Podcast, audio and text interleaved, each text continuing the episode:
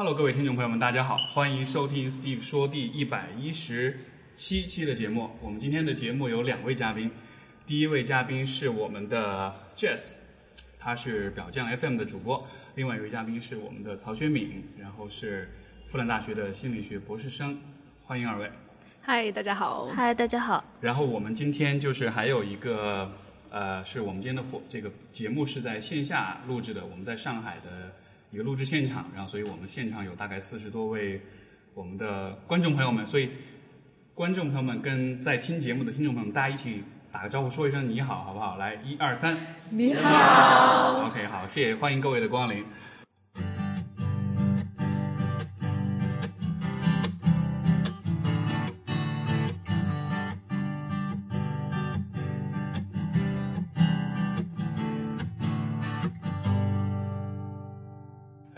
我们今天的节目是，呃，我们要从哪里讲起？从从从 Jazz 的，因为这个因为这个节目就是一开始我们宣传的时候就是说，呃，我们今天聊会聊一个，呃，我估计应该是很多人都很感兴趣的一个话题，对吧？就是所谓开放关系。嗯哼对，那然后今天我们三个人里面有一位是很了解开放关系的，有可能是我，我还不知道。但是哼，对，那另外两位呢？另外两位有可能其实比我更了解，所以我也不知道。嗯，那那所以就什么是开放关系？你们你们的定义是什么？那我想先问一下，就是过程中我们是不是提问可以很随意的提问，但是如果就不想答，就直接说不想答啊，没问题因为。我可能规规则先设置好。好不好？好行行行，没没问题。哦嗯嗯那所以你们觉得是嗯，对我可以说吧。我觉得开放关系，呃，在我们大众的理解里面，就是跟一对一的关系比较不一样的一种关系吧。但其实对，在我的理解里，所有的关系都是开放的，因为你很难说。我现在跟你一个人一对一在一起，我们就永远封闭了，我们就永远不分手，那不可能的。所以在这种广义上，所有的关系都是开放的。但是狭义上的话，就是说，呃，可能，呃，简单来说就是 more than two，就大于二的关系。这个说到开放关系，嗯我觉得，我会不会大家一说了就会觉得立马就会想到那种很疯狂的那种，就是各种 那是你吧？不不不，也也可以有，也可以有。对，对，不是就是说，因为因为因为其实我觉得说到开放关系，其实很多人会被触到的一个点就是现在其实关于出轨，对吧？背叛什么小三，然后这个就是类似这样的事件很多，所以比如说当你我不知道，比如对于 Jess 来说，当你把这个话题，就当你像和别人讨论这个话题的时候。会不会说有一至少有一部分人他会像是自动反应一样，他会想到说就自动联系到这一样一些事情？对，有一句呃，经常人说的话是“开放等于好上”，但其实我觉得这是一部分啊，但是不是所有的开放关系都是就是疯狂的去乱搞。这个呃说到这个，就是开放关系，我觉得先可以跟大家安利一本书哈、就是那个啊、呃中中中文的翻译叫嗯道德浪女，道德浪女啊，OK，就是这个、哎这个书叫做《The Ethical Slut》，然后道德浪女，或者是有，我觉得是对道德浪女这个翻译有点怪怪的，因为它 slut 其实不只是。但它直译过来是婊子的婊，但是很多男人也可以叫 slut 嘛。没错，对，它就是呃，这本书是所谓的在开放关系圈里面被称作是圣经的一本书，就对，叫道德因为因为其实我对开放关系理解其实也是从这本书开始，因为我是第一次了解到这样一个社群，因为它是两个作者应该是一对呃女同的嗯伴侣，但他们同时各自又是叫做什么，就是他们的性向又是很很，对很泛性恋性恋，对，所以他们其实各自就有各种各样的。长期、短期关系，然后就处在一个高度开放的关系，而且他们好像是住在，好像住在旧金山的，嗯嗯，所以这应该算是世界上就是可能最对最最就是开放的 开放关系，BDSM 对。LGBT 就全部大本营就在那一没错块儿吧，没错。对。所以所以他们在这个书里面其实讲到的，他描绘的一个意思就是说，嗯，这样的关系，当我们想到我们本能的反应是，它是一个很没有道就是德堕落，没有就是很堕落，嗯。就是很随意，然后就很很自由，想干嘛为所欲为的这种关系。但实际上，他在这个书里提出这样的关系，他所需要的规则跟这种啊、相应的这种制度，其实我看完之后，我觉得其实不比一对一关系少，甚至我会觉得是要更规则其实更多一些，你才能够持续的有效的玩这个游戏，一定程度上更辛苦一点，其实。啊会更辛苦一点。嗯。啊哈，包括那个他讲到说，那个书里面有一个我觉得很有意思的一个一个有一个有一段，他就说，他说在那个旧金山是有这样一个酒吧，然后在这个酒吧里面，因为各种性向、各种性别认同的人，他都会去那里，所以你比如说你走到，如果是一个普通酒吧，你走进去，比如说我一个男生，我看到一个美女在那，我自然就会搭讪，对吧？但是在这个酒吧里面，你没法知道你搭讪的那个人他是男是女，他是直还是弯，以及他虽然是生理是男或者女，但是他的生理性别跟心理性别是否是一致的。结果就是在这个酒吧里面，那个氛围会非常非常的友好，嗯，就每一个人都会非常的，就是尊重彼此，对，因为你不知道你搭讪的人究竟是，啊、就比如说，如果你是带着对吧，这个找人约炮或者谈恋爱的这种心态去的，你没法知道对方跟你是不是在同一个游戏里的。啊，对，也就是说，现场说话的人都是把对方直接当一个人去说话，没错而，不是当任何别的性别或者任何别的目标。嗯，其实就是你的性别上、性向上的标签就完全就就假设他们是不存在的了，然后你你就只能就像你说的，只能把它当人看。嗯，对。但是这个不，但是会不会觉得这其实是一个很有意思的点？因为其实现在性别的身份政治是很就啊，是对吧？是一个大浪大的浪潮之下，就它其实反而是很强调人的各种各样的标签的。嗯，但就是是，嗯，你继续。不，但是我就在想说，如果跟这个这个酒吧的这个氛围相比的话，它其实反而就成了一种不自由的一种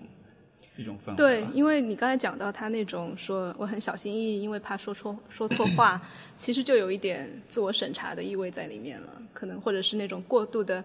尊重啊，过度的呃保持距离，要保持体面，其实一定程度上，就很多人其实也会怀念，比如说十几二十年前政治正确没有这么泛滥的时候，可能大家更随意一点，所以两边的都有。嗯你你们怎么看政治正确的问题呢？就哪个角度？如果我们可以不在这里不用担心政治正确的话，会怎么看待政治正确？可能人们需要这种感受吧，需要自己是一个有道德人，有自己是一个有道德的这种标签在的感受吧。因为毕竟说，当你当所有人都是有道德的时候，对每个个体是更有利的。因为你在做任何事情的时候，你都可以假设接下来大家都是不违反规则的，所以大家无论如何都会宣扬说我们要做有道德的人。所以政治正确其实是从道德层面是给自己树立一个高地。嗯，也不是高地吧，就是它会让你在接下来做事情的时时候更有利。就你依然可以在接下来不去遵守这些规则，但是别人遵守规则一定是对你有利的，所以我们要宣扬说大家都应该遵守规则。嗯，就它可能不一定是一个道德的感受吧，可能是一种是一种策略，嗯，但无意识嘛，但我们不会承认这是一个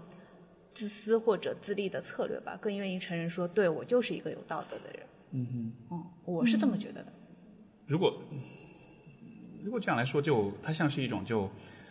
所有人都按游戏规则来，但是我是可以有我自己的自己的意图跟目标的，这样子是最有利的。是，嗯哼，嗯。因为因为这个这个话题主要是国内的这个氛围可能没有还没有受到那么大的影响，没有在女权的氛围啊，就 OK，因为因为我是知道，就是说，其实有听，就是过去的可能就这这几年，就是有很多就是听到这种欧美国家的各种新闻，然后就就比如说前段时间我刚刚听到的一件事情，就是在有一个大学教授，然后因为你知道，就是这个在北美，就是这个的 N word，就是这个。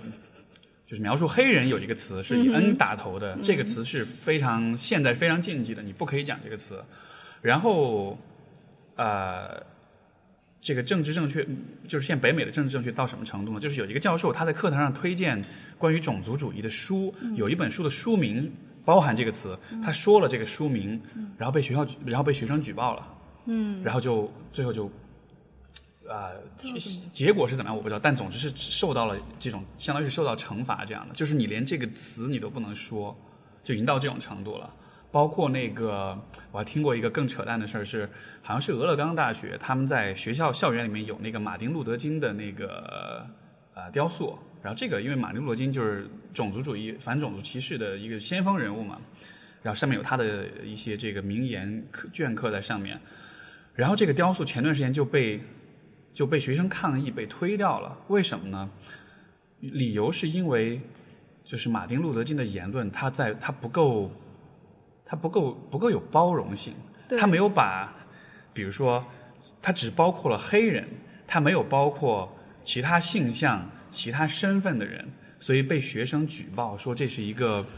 具有排斥性的 或者不够包容的一个一个言论，然后这个这个这个这个雕塑给推倒了。对，所以就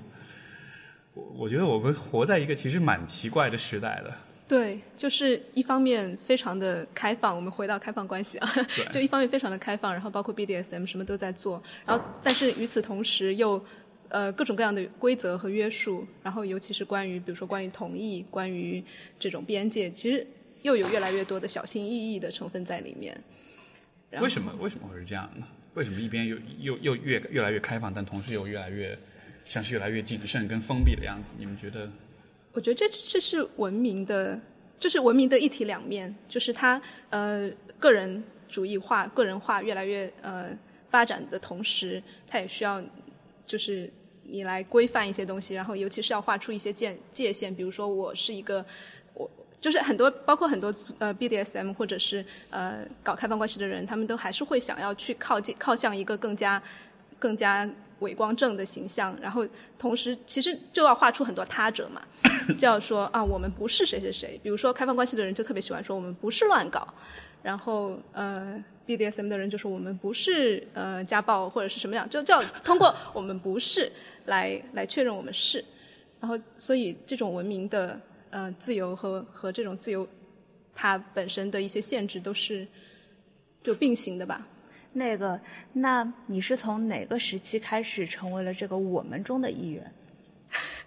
哎，你这个问题问得好。其实我自己也会有时候没有那么大的、那么重的归属感，就是在这一点上。就我有时候还是会去那些呃社群，就是比如说我我自己生是生活在阿姆斯特丹，然后那边有很多的嗯开放关系的社群或者是 BDSM 的社群，我会去玩。但是你说真正有多大的认同感，就是因为他们非常的强调这些东西，我就会有时候会觉得那种。更加随意，或者稍微有一点肮脏，或者是有一点在那个灰色地带的东西被清理掉了，我就会有一点点嗯、就不自在的感觉。哎，你是选择了那个城市，还是到了那个城市再选择了现在生活？哎，这个 问得好。呃，我七年前去荷兰，当初就是向往，知就大概知道他们可能是一个比较呃自由开放的社会啊，怎么样？但是也是慢慢。但在那之前可能有所接触，有一点点的了解，但是到了之后才真正的接触到那些社群啊，才开始就是生活方式也往那边转变。对，我还有好奇的地方是，就每一个加入我们的这个后后后来的加入的人，他们通常是知道了以后加入了，还是说会有就比较熟的一个人带领着加入？就是否是有一个启蒙的过程是吗？哎，都有 都有，因为其实，在那边，尤其是比如说开放关系社群，阿姆就有好几个，就可能每两周会聚一次，然后嗯、呃，一般聚的时候就会有呃，就新人会会过来，很好奇来问，哎，你们到底是怎么回事儿呀？然后老一点的，他有经验的就会讲，你们到底是怎么回事？没有，就是。How how does it work 嘛？你的这个怎么工？没有，只是你刚才那句话就脑补，像那种朝阳区大妈，然后哎你干嘛呢？没有没有，就一般会有嗯，会有很多年轻人就呃对对这些东西很好奇来的，或者也有呃比如说在婚姻里面很多年，哎觉觉得可以想试一下这个方式了，也也就来。那夫妻一起来吗？都有都有，单个来的、一起来的都有，也有那种其实最多的好像是那种。可能一个人想开放了，然后另一个还不想，然后就会有很多，他们肯定会有很多冲突嘛。然后开放的那个会过来取取经啊，就说怎么样去，怎么拉上船是吗？不，但是这个其实很难。对，因为因为说到这个，我就就我不知道你的经验是怎样，但就是我会怀疑说，在有一部至少有一部分开放关系里，比如说两个人宣称是开放关系，但有没有可能是其实可能一个人是更开放，另一个人更像是。被动，其实蛮多的这种情况。我自己三年前的一段就是这样的。我当时是去，呃，就里面很多术语啦。我当时作为一个 solo poly，就是 solo 就是一个人嘛，然后 poly 就是 polyamory 就是呃 poly 就是多的意思，amory 是爱，就是多爱，就是他们那边开放关系的一个称称呼。然后 solo poly 就是你没有你没有在伴侣关系里面，你是一个人，但是你愿意去跟很多人 date，是这种情况。然后我当时就遇到一对情侣，他们两个声称自己是在开放关系里面，但后面后面就有出现很多岔子，就是因为到到我我现在才知道，当时那个女生其实是非常勉强的，然后那个男生非常想要开放关系，然后他们到后来产生的一个达成的一个妥协，就是那我们去找一个女生好了，然后呃，但那个女生就一直嗯在过程中就非常的。不配合，对，有点那种感觉，不配合，然后也也会产生大量的嫉妒啊，非常的不安呀，反正就就就那会对你有攻击吗？对，这个其实对你来说应该是挺有压力，挺不舒服的，对对对。到会到后来就就聊崩了嘛。嗯。所以其实很多很多情况都是这样，包括在呃 swinger 的社群，就是换偶嘛，他们很多人也是可能更多的是女生配合男生。就是女生自愿想去做这件事情的还是偏少，但不是没有。对，嗯，我我身边有一对朋友，他们结了婚，他们好像也是类似的吧，就互相定的开放关系的规则是：男生可以上床，但不可以谈恋爱；女生可以谈恋爱，但不可以上床。但整个规则不鬼扯吗？对吧？就虽然也秉持了说，对我们可以开放，我们可以除了对方之外还有其他人，但摆明了女方是。被被动更被动或者更更天平不一样。我在想有没有这里面有个问题，就是说这个规则是必须要绝对平等吗？就我不知道啊，我我我非常我我特别喜欢你这个问题，因为我觉得不是的。就我之前那一对嗯 不太顺利的那一对，他们绝对平等到什么程度？就是要放一个 timer，放一个计定时器。我抱你五分钟，我抱他五分钟，你们俩抱五分钟，就一定要平等到这种程度，就是这这这就其实就体现了他背后多么的不安全，就是才需要用这种时间上的平等。好尬呀，关键特别尬。然后五分钟到了，啊，不是三个人要睡中间，我睡五分钟，你睡五分钟，就就这种。对，对，所以因为我会没必要的，因为我会提这点，是因为比如说我们看到就是当当我们在评评价别人的关系的时候，就站在旁观者的角度。呃，你其实很容易踩，就是站在一个就是呃强调平等的位置上，因为就我们绝对理性的时候都是这么看的。但是问题就在于，比如说都不是开放关系，比如说一个一对一的关系里面，我不说所有，但是至少我觉得有一部分的关系，它它在有些时候，在有些问题上，它可能它的不平等反而是或者说。它的不不相同，其实就是差异。对，其实是差异，其实不是平等的问题。因为平等，当你在说平等的时候，你是在假设关系当中很多事情可以把它二分成 A 和 B，左和右，然后你去做一个平衡。但实际上很有可能是一个关系里有很多的维度，在这些这些这些事情上是偏向我，那些那些那些事情上偏向你。所以最终你如果只看一个维度，你觉得不平等，但其实你看所有的维度结合起来，你会看到很多很多的不平等，但最终他们加在一起就是平等的。嗯，所以你懂我意思吗？所以就，所以所以我就好好奇说，如果是开放关系里的话，或者说任何的关系里，也许有有一些所谓的不平等，其实反而会让关系更长久，就或者更更 organic 更自然，或者更。就就这样说吧，其实开放关系有很多种，呃，像 像你说的那种，比如说只有性不谈恋爱的，可能就更像是换偶，嗯，或者就是就玩一玩。然后呃，polyamory 就是我我自己翻译抛离嘛，就 poly 它它就更像是既可以有性又可以有爱，主要是你可以它的预设是你可以爱上同时呃多过一个人。然后，嗯，像很多人在开放关系里面，他如果特别强调平等的话，他就会说你不要有那种主关系和次关系之分。但很多人，呃，比如说他他一开始是一对情侣或者夫妻，然后再去找其他人，他就会说啊，我们这个夫妻关系是主关系，然后我们就有各种各样的规则来限制自己，或者限制你跟其他人什么不要过夜呀，或者是不要这样不要那样啊，然后其他的关系就是次关系。但关于这个主关系次关系，很多人。也会说啊，你这个也是一种一种不平等啊，一种一种阶层呀，啊，我们就应该有有一个词叫什么 relationship anarchy，就是关系无政府府主义义，就是说你哦不要分分高下。但我觉得其实没必要走到这么这么这么极端，就是为了追求平等，你你连这种主次都完全不能说了。我觉得是可以说的，就是我我会怎么来理解主次关系呢？我觉得是就是一个我从我不是从呃你不能做或者是你要限制什么来来理解，而是从从比如说非常实实实用主义的，我和谁我们住在一起，或者我们因为呃房产或者什么的原因，我们结了婚，然后我们现在实际上就是更加主要，因为我们是呃在一起的时间更多，但是不等于我跟另一个人的感情就更淡呃更深一些，另外的就更淡一些。我觉得这是两回事。就好像那个主和就是那个主次的区分是取就是看你用什么标准，对对吧？就可能比如说两有两个人在经济上是更紧密的，有两个人在情感上或者在身体上是更紧密的，这真的是不一定。而且有的，比如说你是异地的，然后你可能见的时间更少，但是不见得你们每一次见的时候，你的呃质量。质量就更低。对对，真的是这是 quality time 嘛？也就是其实搞开放关系的人更加注重这个每次见面的质量。嗯，哎，那你观察下来，这个群体中间，就真的你认为说他的确是同时爱上了多个人，这个情况多见还是少见？就真的同时爱上了，他如果自己会他觉得爱上，自我定义为 poly 的话，他应该就是可以同时爱上那。旁观者观察起来呢，他真的就是同时爱上了对方几个人吗？有的，嗯，还蛮多的。嗯，哦，这个我缺乏体验，你有吗？不敢说。我是觉得很，我是觉得很难，嗯，就可能我会有这样一个一个一个疑问，就是说，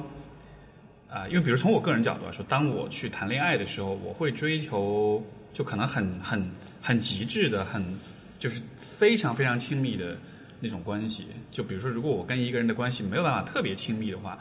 我会有点就不想要委屈或者妥协这样子的。所以说你在追求一个关系的时候，你肯定是往那个极致的亲密去，就对你不一定能达到，但是你的理想是那样的，所以你会无限往那个地方靠近。那当我比如说有了一个可以我认为就是足够亲密的这样一个伴侣的时候，在这样的情况之下，如果再有另外一个人出现，那就是就就会不会会让你原有的这个关系当中，你的情感就会相当于往后退一步，稀释了，你会觉得，或者是？就对稀释，没错，就是这种，就是这个词啊，就感觉你的你的爱是一定一定量的，然后你如果分掉一部分的话，你就因为就因为就不同的关系之间相互会让你，就像是会让你会 distract，会让你分心嘛，分心。对吧？比如说你跟一个人在一块儿的时候，你你时不时会想到另一个人，那不管是你主动想到还是你就不小心想到，它好像都是一种稀释，一种占用。那我们先不谈关系，你就只先谈自己的感受呢？有过同时喜欢两个人的感受吗，就不谈说对已经有关系了，或者对要跟谁继续进一步关系，我们只谈感受。肯定有啊，对，就我觉得不，但是问题在于这个感受是，因为因为我觉得这有一个问题就是，嗯，你会所谓的喜欢，比如说假设我现在有一个伴侣，对吧？然后我在跟这个伴侣在一起的时候，我对另外一个人产生了兴趣，嗯，但是你对另外那个人产生的兴趣，就现在我会抱很怀疑的态度，这个兴趣到底是什么？嗯，因为有可能这个兴趣是，比如说你被这个人的外形吸引，他可能是性吸引，有可能是你现有关系当中的这个张力和冲突太多了，就是家庭治疗嘛，我说三角化嘛，就是两个人关系里太多张力的时候，你需要找第三个 whatever，可能是一个人，甚至可能是一个动物，或者是可能一个物品或者是什么的，就是会把这个关就把这个张力给它给它投射出去，去去去去缓解你们现在的这个关系。或者有可能那是啊、比如说现在这个关系当中某些方面的不满足，你在寻找另一个第三方的满足，就是你懂我意思吗？就是你会对另一个人感兴趣，那个我觉得是很难区分的，那到底是什么？因为如果你没有跟他就是实际的相处过的话，你们之间没有花一在一起花时间去建设一个实实在在的亲密关系的话，那我我会我会始终对那个那当初第一段关系其实开始也是这样的，就是在没有接触的时候就已经发生感受。对所以你现在这么想呢，是因为你认为说我就是应该有一对一的关系，所以当我出现了一个新的感受的时候，我不应该往前，还是你本身就怀疑这个新的感受？如果你本身就怀疑新的感受，那 第一段本身的恋情也是这样开但始的。是不一样啊，因为第一段关系，因为我是单身的角色，对吧？所以就就说我的身份是单身，所以说在这样的情况下，至少在在这个大环境的普遍的预期里面，是认为 如果你单身的话，那么你只要愿意，你是可以，你是被允许，就是去和一个人发建立关系的，对。但是如果你已经有了一个伴侣的话，就我是说大的氛围来说啊，就你会知道说这是一个，除非你跟你伴侣就对吧？就如果你是开放都是开放关系的这种社群的成员，但是你知道说你的伴侣他是多半是不会允许，甚至会极力反对你这么做的，所以就就像是一个你没法知道的，你没法知道答案的问题。嗯，我听上去 Steve 的呃理解更像是呃他对于爱的理解可能更多除了那种心动的感觉或者性吸引之外，你还有生活中的投注，你的各种呃责任或者其他的东西的一一个集合。所以你当你跟同你现在的伴侣有一个很强的这种连接之后，你再对新的一个人就算产生的那一点点情愫，你觉得就是还是不能等量齐观的，是是这个意思吗？因为怎么说呢？因为这个我会这么说，是因为呃。你是这么说还是这么想？我会，我是发自内心这么想的，因为以前的怎么说呢，就是你在情场上走的路多了之后，你就会，你就会发现说，就好多东西到后来其实 doesn't matter，就就其实也就那样，就是，嗯，就有点像这个说的稍微那什么一点，就像是人成长过程就是一个祛魅的过程，就是一个你的很多的想象、很多的幻想不断破灭，你总会期待，像我们年轻的时候为什么那么充满活力？因为你有很多想象啊，你有很多期待，你你不知道那是什么，所以但是那种期待会驱动着你。去有很强的精力、很强的动力做很多事情，包括在情感上，对吧？但是就，也许这是在比如说在进化层面，这是很有意义的，因为年轻的时候你你才有这种强大的驱动力去创造、去去生存。但是好像随着经历的积累，就好像是你跟实际的现实之间的那个距离会越来越近，所以就就有点像是我会对这样的一些事情的那种怀疑或者是批判会越来越强，就不是说我会绝对的拒绝这些事情，只是说。你真的需要有一个很好的理由来说服我，或者能够有一个，就是我要真的能够被说服，我才会去接受这样子的。所以从这个角度来说，我就会觉得，那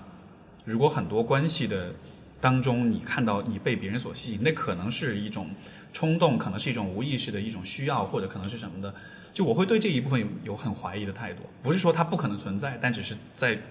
根据经验或者根据我的理解，百分之。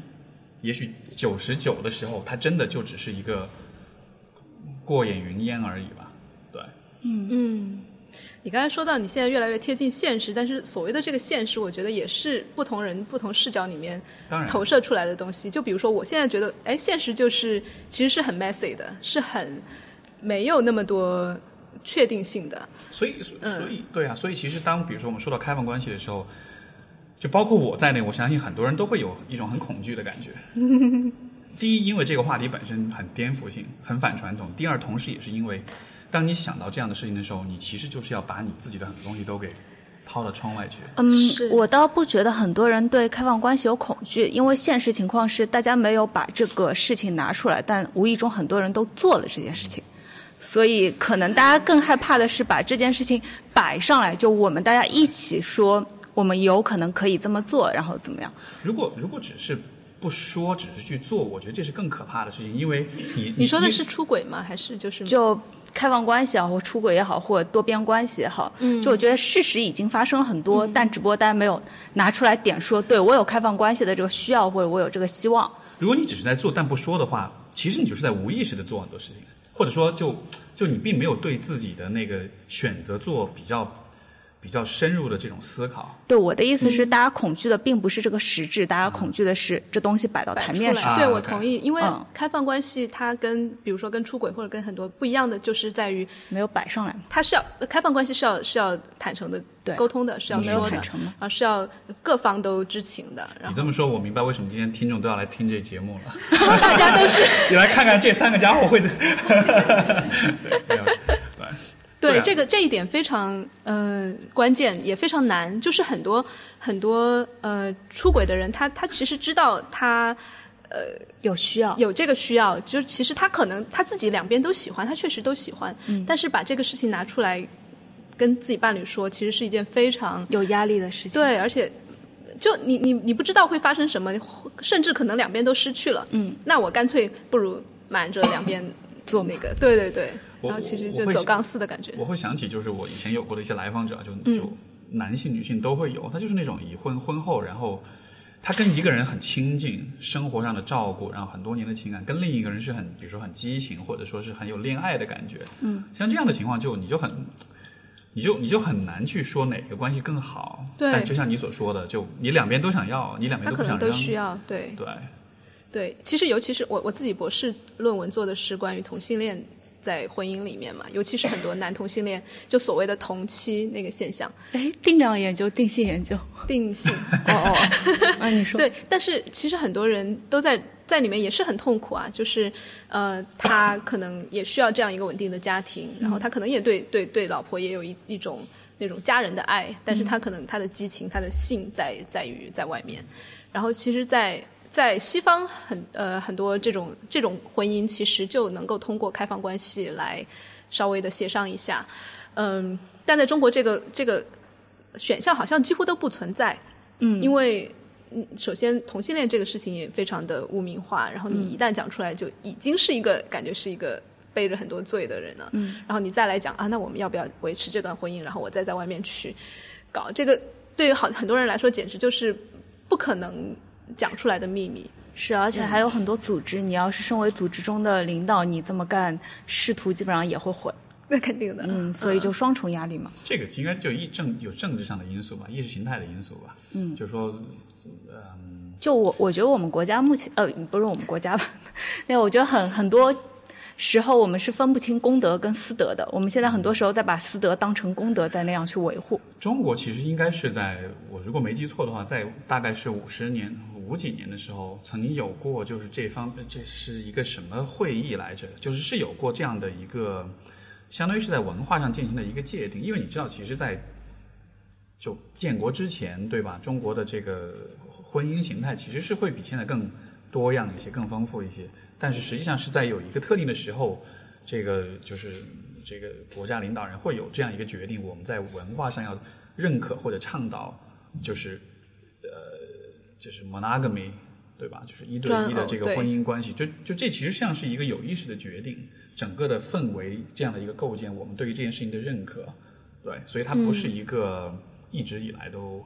默认的一个一个一个一个一个对，过去也有三妻四妾对，但是也不太一样，跟现在这种也不一样，对对那涉及到社会制度，涉及到性别的这种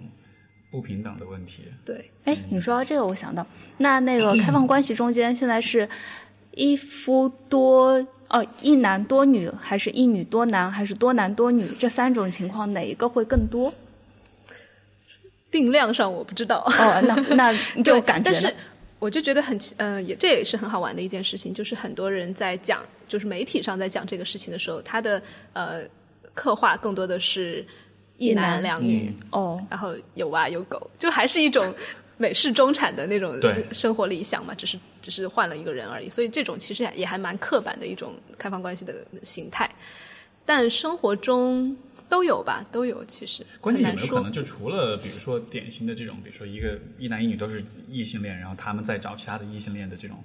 有没有可能其实比如说参与的人，他的不一定全部都是，就他性向可能不一定是那么分的那么死的。对很多的，嗯，就比如说男的，他也可能是找一个男的跟他谈恋爱，然后但他也跟女生谈恋爱，就有可能搭的这个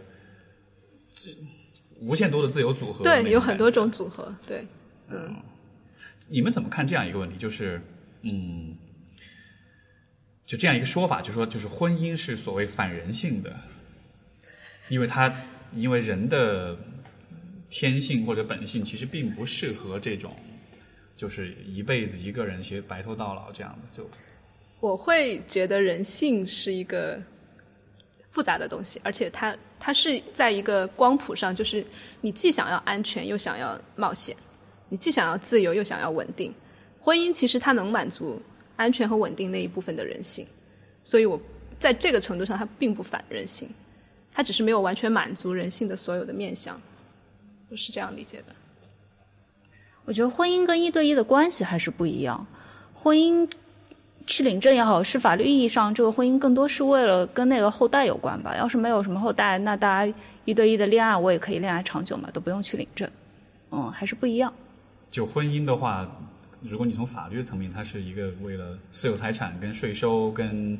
人口人口管理。那还还有再比如说，当你生命危急、你昏迷的时刻，你伴侣是可以决定说你接下来的生死继续治疗还是不继续治疗。那这哎，个这个事情，by the way，就是在成都还有北京已经开始有这种呃呃公证制度了。就是如果你就法律上说你一定要呃伴侣或者是直系亲属，然后现在你可以也可以写一个写一个类似于遗嘱的东西，或者类似于意愿书的东西，然后拿去公证，就可以呃让任何人能替代你去直接对对对，就很多在成都已经有一些拉拉或者同性伴侣就会去做这样的一个哦公证，哎，对对对。真不错。这是什么？这是什么时候开始？去年好像开始的，所以其实现在婚姻所捆绑的所有的这些权利、义务、特权，都在慢慢的开始被消解掉、打散。有意思。对，对，因为这其实是主要的问题，我觉得是婚姻的，就就不论这个对于是不是对反人性，但至少它在法律上是，它像是一个它聚合了很多的法律的权利跟义务跟跟跟利益在这里边的，所以就像是你必须玩这个是一个打包的东西。就对，没错，嗯嗯，就它就因为我们现在会有这种婚、性爱、婚、前、娃各种五位一体或者很多位一体的这样一个、一个一个 package 一个打包，所以。嗯，在你如果是要走一个很顺的道路的话，那婚姻一定是很顺的，尤其是在中国。比如说，你一切的你要生孩子，你要什么准生证，你要一一切的证，然后你比如说你说到的仕途，你要往上爬，婚姻一定是一个基本最基本的因素。然后你如果不结婚的话，其他你就会发现有很多的路障。然后呃，尤其是包括养老，现在中国越来越就是养老私人化嘛，因为国家的福利已经就就慢慢的摊向了家庭，所以婚姻然后生孩子变成了非常实在实在的一个养老的途径。嗯，所以这所有的这些也会让人觉得哦，那一对一甚至婚姻是一个更安全、更稳定的一个选项。嗯对它能满足很多需要。是的，所以就像是你你你本来只是想，哎，我只是想 have some fun，我只是想找点乐子，后来一想，哇，这么多问题，就已经想到养老了，已经想到真的 不是之前洪晃说过那个什么，本来只想吃一根火腿肠，结果买了一整头猪嘛，真的。真的是这样的，真的是这样的。而且就现在可能会稍微好一点，就是现在其实大家对于比如说像就是婚前性行为这样就没有那么的忌讳了，对吧？以前就是我觉得真的可能会有很多的婚姻是那种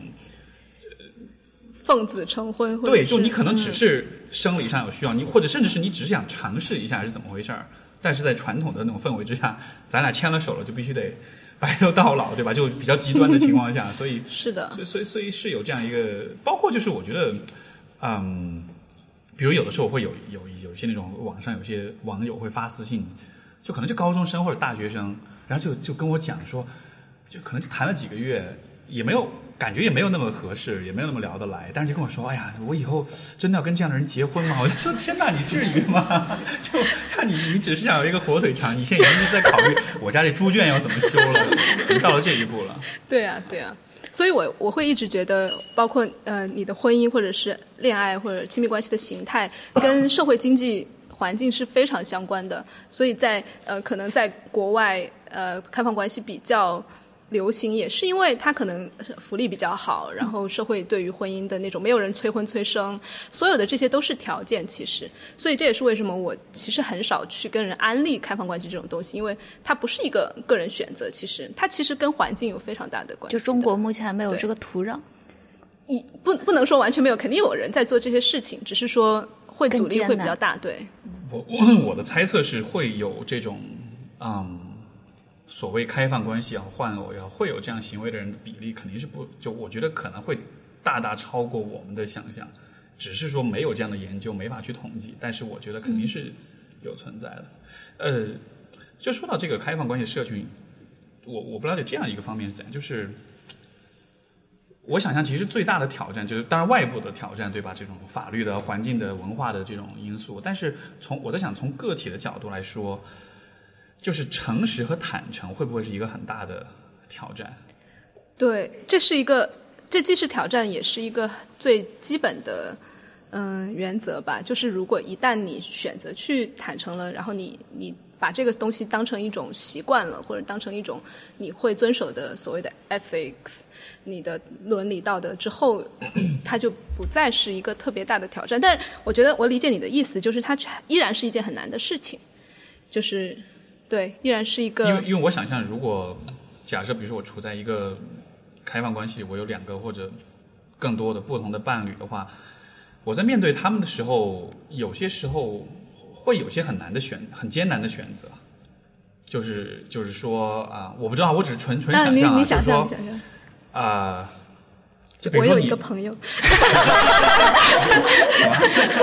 没有没有，你你说你的故事。就就就比如说，嗯，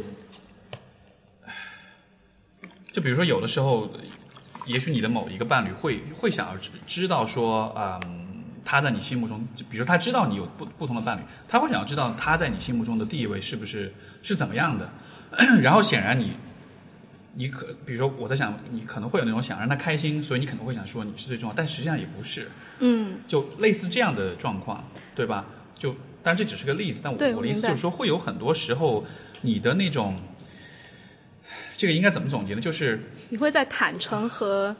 就是你和一之间，你和你和一个人的亲密的需要和你呃对事实坦诚的这个要求，这两者之间是会有冲突的。我明白，懂我意思明白明白。这个我可以用我自己的例子来讲，就是你在开放关系里面，其实尤其是当你新认识一个人的时候。就术语又来了，有一个词叫 NRE，就 New Relationship Energy，就是你当你 这个 其实跟很多一对一的人也是一样的，你刚认识的时候，你有那种初恋的感觉，你有你有那种砰砰跳的感觉。但你在开放关系的时候，你你遇认识一个新的人，你也很容易有这种 NRE。然后在这个时刻，如果你的一个老一点的伴侣问你，哎，你你这个时候谁更让你心动？其实 NRE 的那个人当然。可能此刻就更心动。嗯，那我觉得其实这也是为什么就是呃开放关系社群会发明这么多新词，它就是让这些事情变得没有那么难讲。就是他会说啊，那我这段时间就是有一点在 NRE 里面，所以然后然后对方也会知道哦，那你这个心跳，你这个心动的过程是会过的，或者是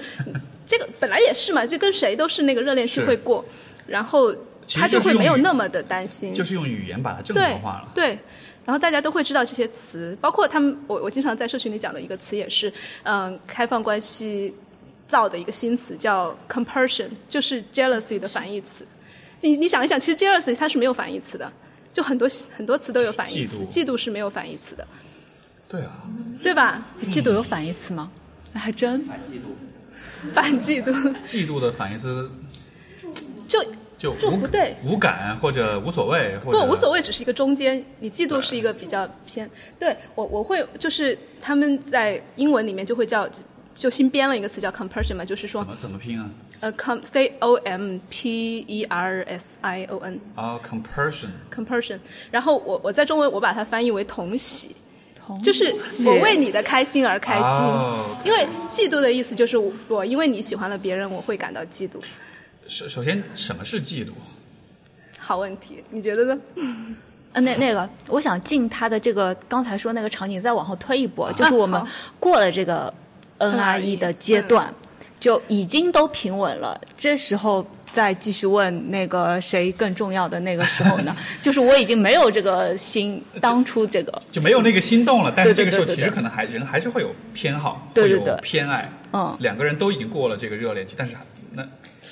这就只能直面了。那，就我会，如果你真的这样问我的话，我会问：那你现在可能是一个，你为什么会问呢？是因为你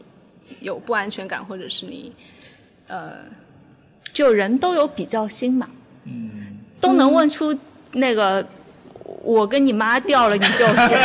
那那都不是你妈了，就另一个人。对啊，你说在开放关系里面说，我跟 A B C D E，对对对然后你对对妈掉，哎，会 是不是说就不问这个问题的人，他更有可能可以，就更有可能会开我觉得有放关系，可能，因为真的我好像很少就不大人问。问这些，然后我也很少听到别人问我这样的问题，就是最喜欢哪一个？就是可能已经就这一部分人压根就不在这个游戏里面，嗯嗯就他会很介意的话，他可能从一开始就不会有任何的尝试去进入开放关系。对，嗯我觉得开放关系一个很根本的一个预设就是每个人都是特别的，或者是他有他值得爱的地方，然后每个人都不一样，你可以比较他的差别，但是不需要比较高下。就是我，比如说我有不同的伴侣，但是他们在对于我的意义，每个人都不一样，然后都互相不能取代的那种。然后可能我的伴侣，他们其他的很多伴侣也是这样的，然后我不不需要觉得说我跟。呃另外一个可能长得更白富美一点，或者是呃怎么样，我就会不一就会自卑怎么样的，是，因为或者就是说，其实开放关系可能都不是基于比较来的吧？因为如果我理解，如果你是基于比较的话，你其实会，那你就会挑一个最好的呀。而且而且而且，关键就是你和你的伴侣其实都会很痛苦，因为你们都知道你们的关系是建立在比较上面的，那嗯比较就意味着是无止境的，永远都有对更好，或者永远都有比你就，所以所以我在想，有没有可能开放关系的？就我不知道有没有这方面研究啊，就是就是在这样社群当中的人，他可能在个性上或者在价值观上，他可能会跟他的性情，就是有一些人他的那种性格或者性情的那种特质是会比较适合的。我不知道，就有有这样的可能性吗？我没有看过类似的研究，但是从就是日常的观察来看，可能更多的是有一些特质吧，比如说就是比较 open-minded 呀，比较比较开放，然后比较好好奇心比较强，然后比较比较想去探索，比较呃，或者就是甚至是性方面比较开放，嗯然后他可能一个人确实满足不了。我在想，比如说，嗯就是、因为你知道，就是大五人格嘛，就是说，就是嗯人的这个，然后那也许他的这个就是负面情绪会需要很低才行。如果负面情绪很容易有的话，在这种关系里，也许就是包括 openness 它的开放性，然后可能至少在这两个维度上，我觉得是需要。负面情绪包括哪些呢？就是就是 neu- neuroticism，就是说一个人会比较容易有各种各样的负面情绪。嗯，不见得耶。其实我遇遇到的人里面，其实有蛮多他可能自己也在抑郁症里面呀，或者是他还有一些各种各样的，嗯、就是他是 neuro atypical 的人，所以我觉得跟这个没有太大关系。我觉得管处取决于你如何去处理这些负面情绪，就尤其是其实，在开放关系里面最最。被讨论的最多的一个情绪就是嫉妒，或者是一种一种感受。呃，哦，所以所以嫉妒到底是什么？我们刚刚没有 对，所以嫉妒是什么？你们会怎么定义？嗯，因为就是有那种呃情绪的研究，他会说有有一些原生情绪和次生情绪，你知道吗？或者有有六种主就是基本的情绪，就对喜怒哀，呃，恶心，呃，还有什么？呃，惊讶 （surprise），还有一个呃恐惧，对对对，恐惧，难过、呃，开心开心、恐惧。还恐惧，对，就这六种是一个比最最基本的，其他的都是他们的混合物。对，所以其实嫉妒也是所也是很多东西的混合物。所以当呃，就是在我们的主流社会里面，或者一对一的关系里面，大家都会把嫉妒当成一种美德，就是我爱你，我才会嫉妒，或者是我嫉妒了是证明我多么多么的怎么样，我在乎你。但是，然后呢，在在一些开放关系刚刚进入开放关系的里面，他就会有一种误区说，那我既然有了开放关系，我就不能嫉妒，然后自己嫉妒的时候就会特别责备自己，我为什么还要嫉妒？我都在开放关系里面了。但是我觉得比较好的一种处理方式就是。你去去去拆解它，对你去你去看，你今天就是可能今天的嫉妒和明天的嫉妒不一样，你针对一个人和另一个人的嫉妒也不一样。有有时候，比如说我自己，我有有有一次我会突然感觉到非常嫉妒，因为我一个我我我的 partner 他要去跟另外一个人可能要、要要睡了，然后我我我就突然我就开始变得特别洁癖，我说你一定要把把那个床单洗好或者怎么样，但是我平时没有那么没有那么洁癖的，然后。后来我们就开始讨论这个事情，我就会发现说，其实不是说我真的怕那个床脏，其实我也不是说怕他跟那个女孩睡了怎么样，但更多的后来讨论到后面就是，其实是因为，嗯，那个女生她是一个呃，gypsy 就是有一点流浪的那种性质，他没有什么工作，然后很很穷，然后我当时那个 partner 就给了他很多钱，然后让他去买吃的呀，或者做怎么怎么样，然后那个女孩又有一点很依赖他，所以我其实当时是很害怕这种依赖变成一种就是占有，对，或者是就是一种不健康的依赖关系，他可能 要给他很多钱啊，或者是就就把他生活重心搞偏了呀。是我当时其实是非常不安全的，是在这儿。然后他表现出来的是一种嫉妒或者是一种洁癖。然后，但是我们当我们聊聊聊聊到这儿的时候，我就会会发现，我最大的不安全感其实刚好跟我自己最抗拒的东西一样，就是因为我有时候之前，比如说我妈也会管我说，哎，你这个男朋友不好，那个不好，然后她也会觉得说，他会把你带偏偏离你的生活，然后跟我那个时候想的是那个女孩会带偏我男朋友的生活。一模一样，我当时想到这我就震惊了。原来也就是所有的嫉妒很可能都是自己的投射，或者是自己最担心的那个部分。然后你当你想到那个的时候，我就想，哎，我不想，既然我妈当时干涉我的时候我那么痛苦，那我也不要不要管他他们俩好了。或者是我我需要我我需要给我呃当时的男朋友更大的信心，说我知道你可以有你自己的呃判断，你不会。把钱全部给他或者怎么样，所以当我开始这样有更多的信任和放手的时候，哎，我也不嫉妒了。然后床床单什么的，哈，我我你 你的嫉妒跟大家很 嗯很多其他时候嫉妒还是不一样，嗯，因为你的这个嫉妒其实还是出于你对对方的爱，只不过再加上你对对方可能会有些担心，嗯，但大部分有时候很多人的嫉妒是出于对自己的爱或者出于对自己欲望的满足，就还是不一样。哎，那你想想你有没有嫉妒的经历？有了也忘了。有没有可能？我我的理解，嫉妒。哎，有有有有有有。OK OK，你先来，你先来。对，我本来想救你场，但是好吧，你你想到那你先说。刚才真没讲，刚才真没想到就。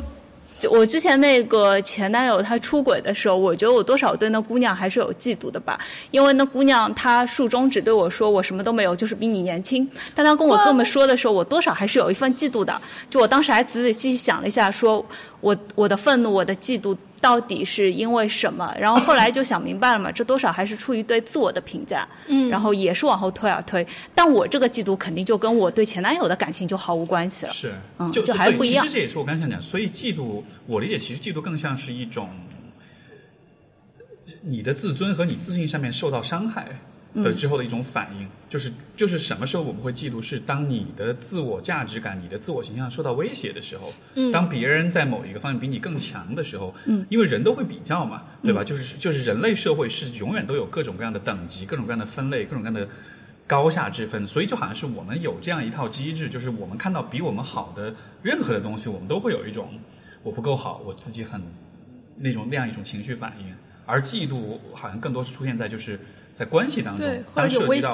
对，就是在在当在这个在在亲密关系里，或者说在包括就是像友情也也有对吧？然后你感到你和一个人的关系被另外一个比你更优的人给威胁的时候，就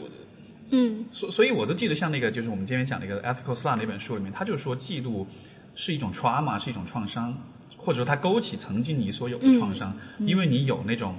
被别人排斥、被别人比下去的经历，而那是很痛苦的。所以每一次的嫉妒，就像是他会提醒你：，你看，曾经你类似情况里你是很惨的。嗯，就所以对你要去抓取，你要去，所以你得避免争争取回来，就像是一种你你在保护自己，嗯，避免重蹈覆辙的一种反应。对，其实对嫉妒就有点像是那种，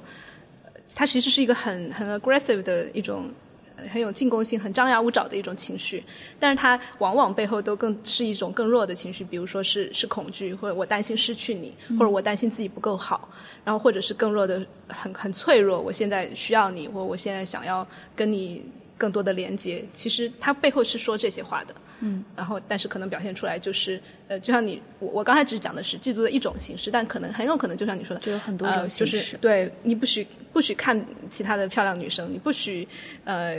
怎么怎么样，就他可能就有更多的，他表现出来的是一种禁止性的规则，就你不要这样，不要那样，你不要去跟同事吃饭，怎么怎么样。但其实他可能想要表达的更更加是一种愿望和需求，就是啊，我可能希望希望今晚你陪我，或者我希望怎么怎么样，就更加。更加柔和的一种表达，其实。哦，说到这个，我有想到一个，就我们刚才说的很多是同性之间的嫉妒。那假设一个人他双性人，他同时有个 女朋友，有个男朋友，那两个人之间嫉妒的这个情况多吗？呃，我想想就你观察下来，我我想我自个儿啊，哦，好好好好好，没有，嗯、还好哎，我觉得这个跟性别关系不是特别大，更多还是就我们一般不大嫉妒一一个异性，还是我们不太嫉妒什么？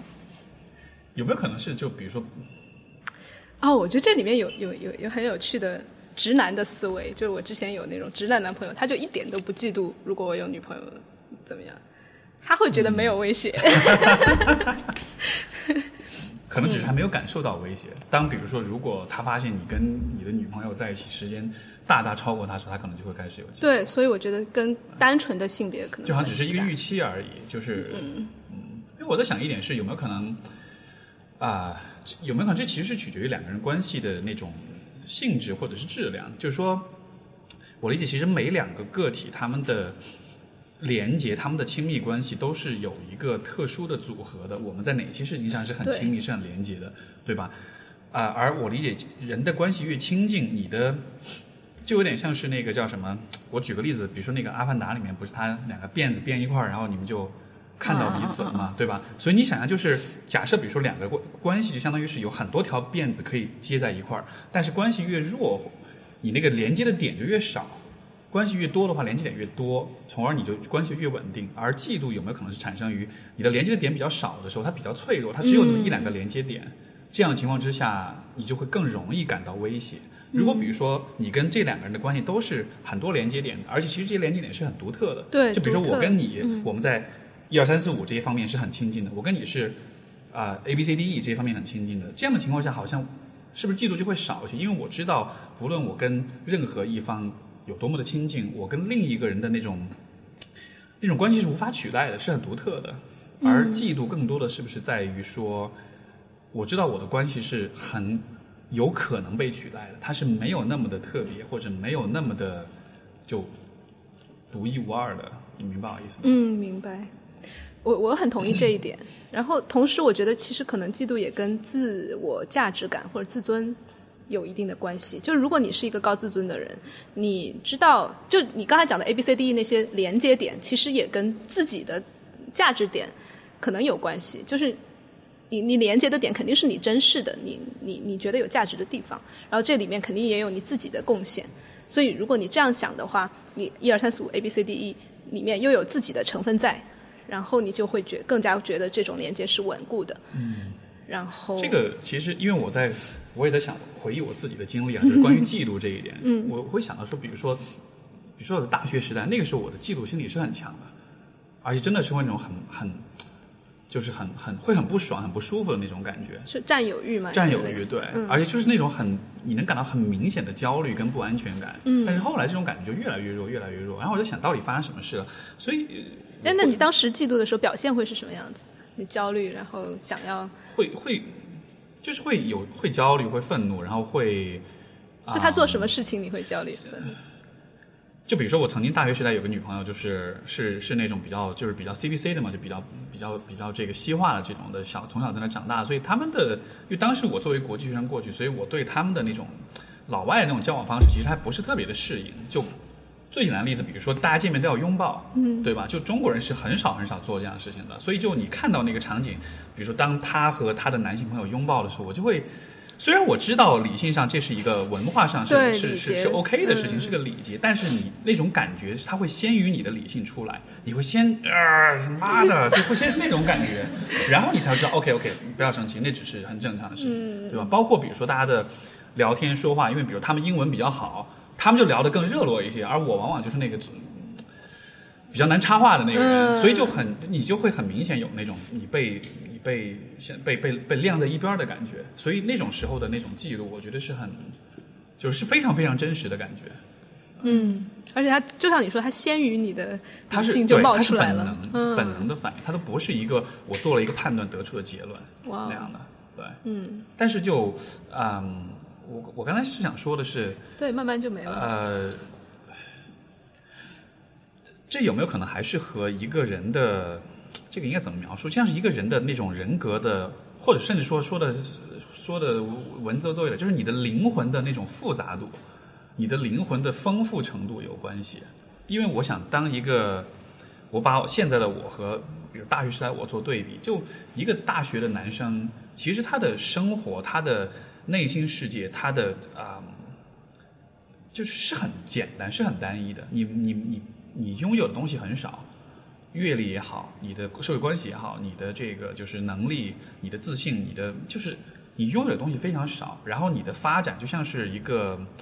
就像是一棵树，它最开始只有一个树干，对吧？它后来慢慢的才树枝才会长出来，然后再枝繁叶茂，它成为一个完整的人。所以在你只有一个树枝的，只有一个树干的时候，你就会感觉自己什么都没有。而那样的情况下，其实那种受威胁的感觉就会更强一些。但是好像就是当你，当这个树，当你的人格越来越细分，越来越就是就是 refined，就是更、更精炼或者是更细化了之后，就好像是你就会更稳定。而这样的情况下，好像那种嫉妒感觉就会更少一些。我会，我看我自己的经历，我会是这样一个总结吧。嗯，所以你现在愿意你女朋友再去交别的男朋友吗？啊、那个这个我觉得得，我们得就是很，就是我觉得这个没法就是一下回答愿意或者不愿意，对因为这其实是一个需要很多的讨论嗯跟协商的一个、一个结论。我们先回到上一个东西啊，一来是我觉得在那个情况下，无论一个人年年纪多少，有多少经历，他会失落、会嫉妒，都是一个很正常的情况。对，我们不能说一个人的人格越健全，灵魂越复杂，他的这种嫉妒啊或者等等的负面情绪就越少。我觉得健全和复杂是说，当你有了这个情绪以后，你怎么处理，看的是处理方式，而不是看说这个感受的起源。所有的起源，我觉得都很正常嘛。没有，我没有说那种感受是不正常的，就它肯定是应该是有的，包括现在肯定也会有。嗯但是我觉得，呃呃，怎么说呢？就是简单来说，当你更为成熟的时候，一个很显著的标志就是你的 emotional awareness，你对自己情绪的自我意识会更强。对，认识也会更会。认识也会更清楚，所以你知道这个情绪来的时候，你能够更有意识的意识到说，OK，它只是个情绪，它为什么会来？但是我知道他会来，我也接受他来，但是我不一定要按照这个情绪去就去做点什么，或者说是我不一定因为在这这个情绪的推这个这个驱使之下，我就需要去想更多的一些很可怕的、很糟糕的事情。你懂我意思吗？就像是你对自己的把握会更强一些。是是是，所所以嘛，就还是建议就听众不要根据情绪来评价自己，而是根据自己跟情绪的关系关系，还有怎么行为来来来来来指指示自己。这个，所以我在想，比如说，呃如果是联系到开放关系，这也许这也是一个，嗯，我本来想说成熟度，但是这个听上去有点带有批判性，但就是说，但就是说是不是能够适应或者能够接受开放关系这种生活方式的人，他总体上其实需要对自己的情绪的这种感知和认识是需要相对来说比较细的、比较成熟的。我相信是这样的，就是有现在很流行一个词，什么 emotional intelligence 嘛，就情商，情情商吗？啊。这听起来好好好好成功学，但就是是可能是就是对你说的 emotional awareness 也好，就是你会有对情绪有把控，你会，我觉得第一步是你至至至少自己能够体验体会到自己的情绪，access 它，就是很多人因为他都是一个他体验不到，一坨对，谜谜团一样的状态，就是自己什么感受自己不知道。我觉得首先你要知道自己是什么感受，然后其次你你要你要你要认认同它、接受它，然后你还要需要你可以把它表达出来，因为你毕竟是在一个关系里面嘛，你需要把它表达出来。我觉得这些都是需要需要一定的勇气，也急需要练习的。然后包括你刚才讲到的嫉妒啊也好，其他的不安全感也好，它都是一种非常合理的情绪，它可以来。然后这也是为什么我自己会练习冥想的原因，就是你冥想就在于你如果就像你想，可能大学的时候，它就像飘来一团乌云，把你整个天都盖住了。然后但但是当你对情绪有所把控的时候，它可能就是飘来一小团云，然后它又飘走了。这就是就是这团云对你是不是 overwhelming，是不是你无法去，你就突然丧丧失自我了，还是说你哎能够跟那段那团云保持一点距离？我觉得这是很大的差别。是，就像那个，就是说，可能你会被情绪驱使，然后会很很本能、很自动化的做一些事情，你都意识不到你是被情绪驱使的。嗯，而且尤其像，我想开放关系这样的，就就这个游戏是复杂很多的，所以他的情绪的反应也会复杂很多。所以如果比如说你在一对一的关系里，很多情绪你都处理不好，你都没法去去去去去识别、去啊、区分、去理解的话，你再去开放关系，那可你懂我意思吗？对对相当于是你你等级只你只你只你是个战五渣，这个时候让你去玩一个很高等的游戏，就其实死的更惨那种感觉。是的，是的，你正好讲到我特别想讲的一个点，就是很多人以为开放关系是，我哎，我现在突然喜欢上了一个人，我就要去做这件事情，然后感觉那个是我我或者心动或者我有性冲动，我那个是第一步。其实不是的，我觉得开放关系，如果我们要要写一个什么。Step by step guide 的话，指南，我其实自己真的很想写这样一个东西。就如果是一个指南的话，它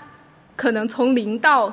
十二步的指南开放关系，你提出来是可能是第十步。嗯，就从从零到十的那一部分，其实是所有的关系或者是所有的人，你要你要成长所需要经历的那些步骤。而你到了第十步，可能它是一个分叉，你选选择开放还是选择专一，这是你的选择。但之前的那些铺垫全都是需要的，包括哪些？比如说你你的情绪的对情绪的认识，嗯，然后你对于呃伴侣怎么沟通，嗯，跟自己怎么沟通，给自己多少体谅，然后给呃呃对对对性是什么认识，对性病又是什么认识，嗯、对对亲密。一切的认识全都是他第十步之前的东西，然后所以在这个这个这个东西，它对于开放关系或者单一关系都全部都适用的，我觉得是这样的。这其实是我觉得，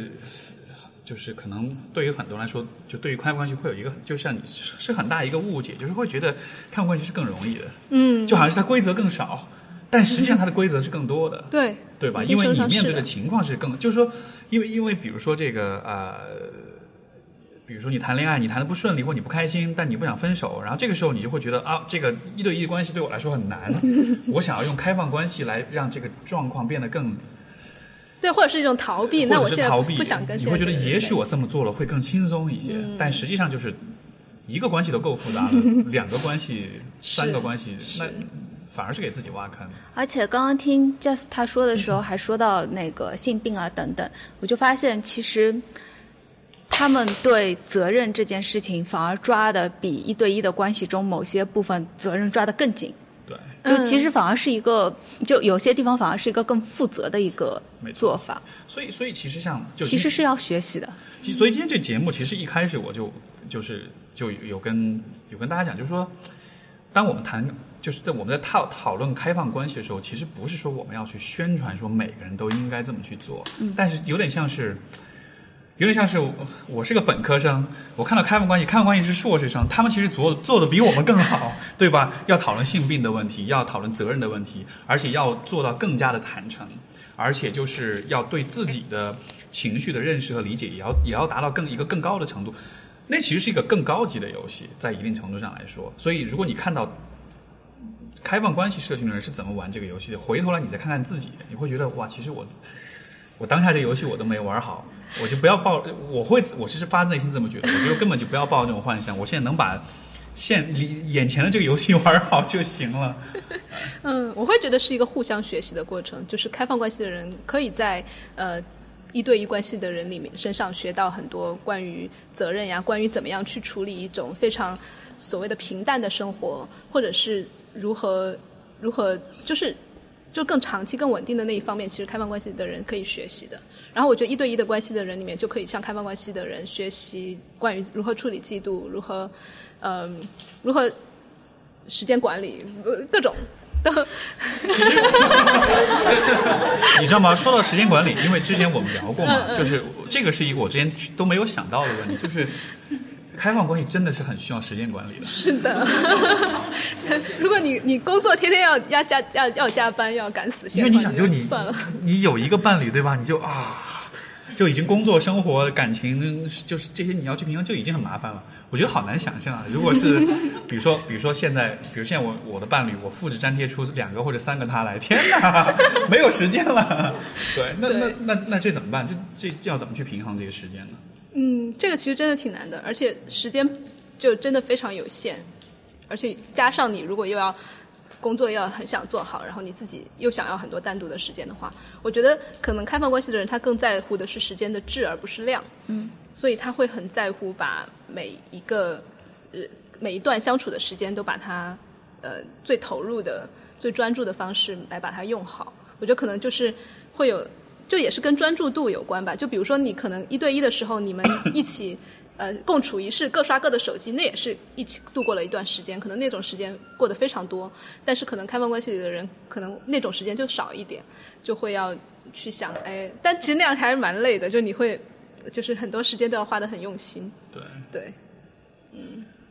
然后其实还会有时间，可能有时候会有时间冲突的问题。就比如说，呃，排班表什么的，对，你一定你一定要会用那个什么 calendar，呃，Google Calendar 之类的，你要你要排一排。不不，我觉得 不只是说排班的问题，就还有，比如说我我想了，我确实这是发生真实发生过的事情，就是有一次我想跟另外一个伴侣，嗯。过一天或者是要过夜的那种，然后呃，但是我现在的伴侣他会突然感觉到非常孤独，或者他他情绪不好，嗯那他那这个时候其实就是一个很很难的选择。然后你是到底是要呃，就是追随自己的 NRE，然后去 呃去去去玩，还是要去陪他？我觉得，但是很多人可能遇到这个时候，他会觉得是一个两难的选择，但是。对于开放关系的人来说，其实协商是一个很家常便饭的事情。那我们就摊开来讲，我我就呃，我首先跟就是本来要去玩的那个人说，我说能不能给我半天时间？我因为现在不确定呃，到底明天能不能来，因为我现在呃家里这个伴侣可能有一点不舒服，然后我我下午的时候再跟你确定好不好？然后这边先放一放，然后这边我再来问他，嗯、就是我我会直接跟他讲说，我其实自己非常愿意去，但是嗯、呃如果你真的非常需要我的时候，我不会把它当成对我的限制限制，我会主动选择说来陪你。我说，所以两边都 OK。然后，但是他他也非常理解我非常想去，所以他就在想，那我既然现在我是孤独，我我想满足的是有人陪的需求，那我不一定要让你来陪。然后他他说，那我现在来问一下我的身边的朋友，就普通朋友，能不能晚上来过来陪一下我？后来他就找到了一个朋友，然后这个事情就 OK 了。他说你那你去吧，然后我就在下午之前跟对方说啊，那我可以来。所以就是一个这样一个协商的过程。哦，你真的是个很好的伴侣和爱人。那这个群体中间，像你这样好的人的比例？呃，多吗？这这这这这这要怎么评评判好他也没？见过别人，就是所有的人就没法评判嘛。那相处下来呢？挺好的，我觉得可能也是同性相吸吧，就可能我遇到的人都是蛮能说话的这种人。我我不不，这这不是能说话，这发自内心的真的爱对方，为对方考虑。嗯嗯没有，我觉得可能这个，我就你刚刚讲这个问题，我会这么理解，就是说，嗯，我对比一下，因为因为我觉得其实，嗯，就是开放关系的很多的方式，很多的选择，其实真的是对于就一对一关系有很多的借鉴意义。我觉得一个很重要的借鉴意义就是，比如说我自己的这个，比如说咨询当中看到的很多故事，就是呃当我们进入到比如说一个一对一的关系里面的时候，很多人会进入那种像是自动驾驶的那种状态，嗯，就是我到这个关系里，然后两个人谈恋爱应该是怎么样的，有很多约定俗成的期待、规则、方法，然后呢，我就可以不去想很多问题，我就让这些规则来推着我们去做很多事情，比如说呃。我想自己待着和我需要去陪伴侣这件事情，那么一对一的关系就传就是嗯比较世俗的、比较传统的观念，就会认为，那你肯定是陪伴侣了，嗯，你怎么可能你去自己待着，对吧？就这是多么这个这个不不不 OK 的一件事情，就就是很多时候做这些选择，因为其实关系里面就是无数个选择构成的，对吧？当我们在面对很多选择的时候，我很欣欣赏的、很认可的一点就是，两个人真的需要很认真的协商，而你真的需要把这个事儿说得很透才行，而需要很坦诚的去去交流。但是很多时候，我看到，比如说许多的关系当中，人们是放弃甚至是逃避这种真正的思考的，他们是会给自己找一个理由、找一个规则、找一个现有的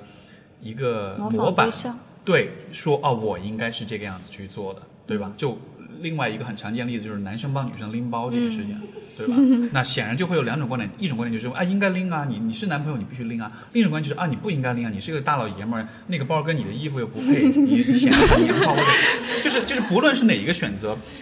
你在做这个选择的时候，所参考的那个思维和那个那个那个决策过程都不是你的，嗯，因为你是在把别人的想法套到你的行为上来。是但是这个其实是很，这是很值得令人警惕的，因为很多的选择最终是关系到你自己的生活、你自己的幸福。嗯。但是你是套用的别人的一个思维的逻辑，对吧？就比如说拎包的问题，本来应该是，嗯，就两个人讨论一下我。们需要去讨论，就是，我其实跟我跟我伴侣有过这样的讨论，就是我希望你帮我，呃呃，你希望帮我，我让你拎帮我帮你拎包，这对你来说意味着什么？这是一种现实层面确实很重，还是说这是一种希望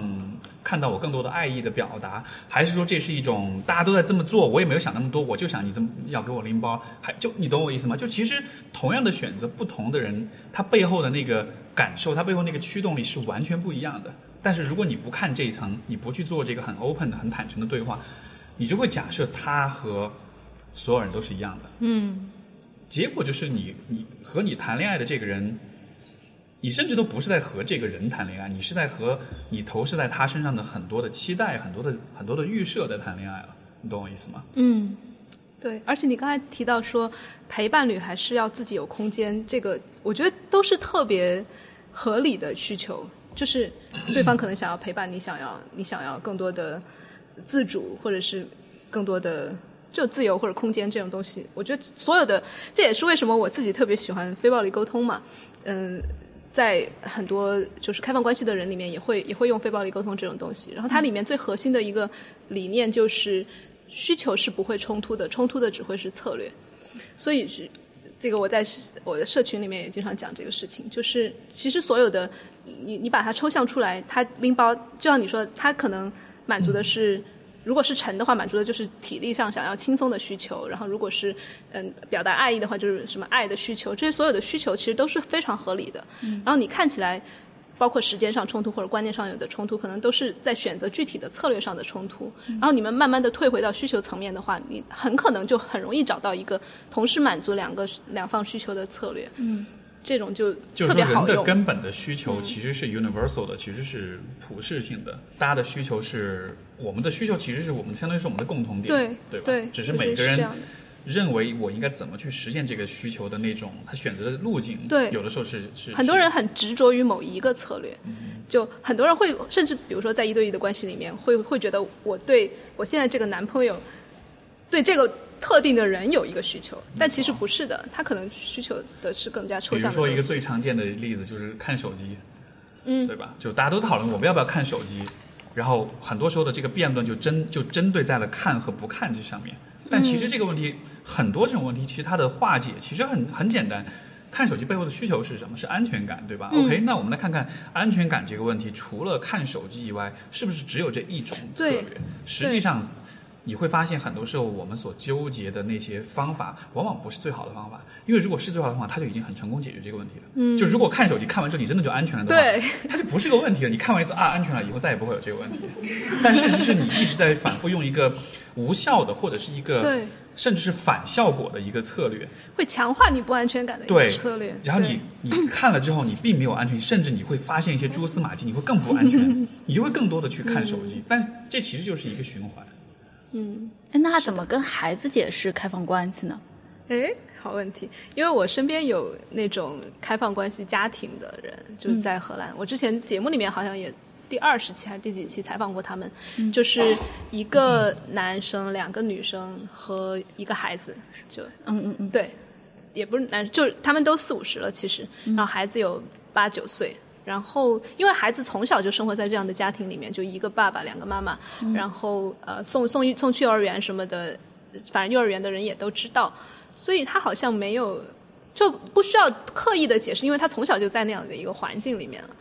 好然后，但是难想象啊，这样但 身边身边身边有人就会开始问他，然后他就他就那个小小女孩，也就是脾气还挺挺挺倔的那种，他就是关你什么事儿啊？就是那种，他他才八岁，他就会这样说，然后他反正就就还好吧。所以他们是住一起的。他们他们几个是住一起的，然后还有一个他们还有他们的一个朋友，就所以四个大人养一个小孩。那他有四个人爱呢，他也对呀蛮好的。对，其实我觉得养就说到生孩子、养孩子这个问题，就是其实两个人带一个孩子挺辛苦的。啊，是如果 就理想状态，可能三四个带一个会大家都轻松一点，可能 那三四个带几个呢？三四个带一个，带带一个是建立在其中只有两个人有孩子，那对，就但好但有可能三另外的两个他本来就不想要孩子，但是可能想要关心孩子之类的，可能有这种情况。嗯，我觉得最终就是，不论是几个人带几个孩子，它其实就是一种像是大家之间有了一个契约，分工合作。我们有分工跟合作，我们之间建立这样一种信任，就是我们之间的关系很好，我们对孩子也会很好，包括对孩子，我我是纯脑补，就纯想象，就是对于小孩来说，可能这也是一个气，就是也是一种信任的问题。就你看到，因为因为，比如假设，啊，当我们听到。三四个大人带一个小孩，我们会觉得哇，那孩子可能会挺受影响的，爸妈是谁都搞不清楚了，对吧？就我们会有这种担心。但是反过来想，一对父母的关系就只有两个大人的话，但是关父母的关系很不好，那对孩子同样来说也是很不安的一种。嗯，所以这所以我觉得这这个好像跟数量没有关系，这是跟关系质量有关的。嗯，而且如果孩子更好接受的话，那就说明很多大人不能接受是被社会驯化的嘛。对社会化的一个过程。没错。嗯，是的。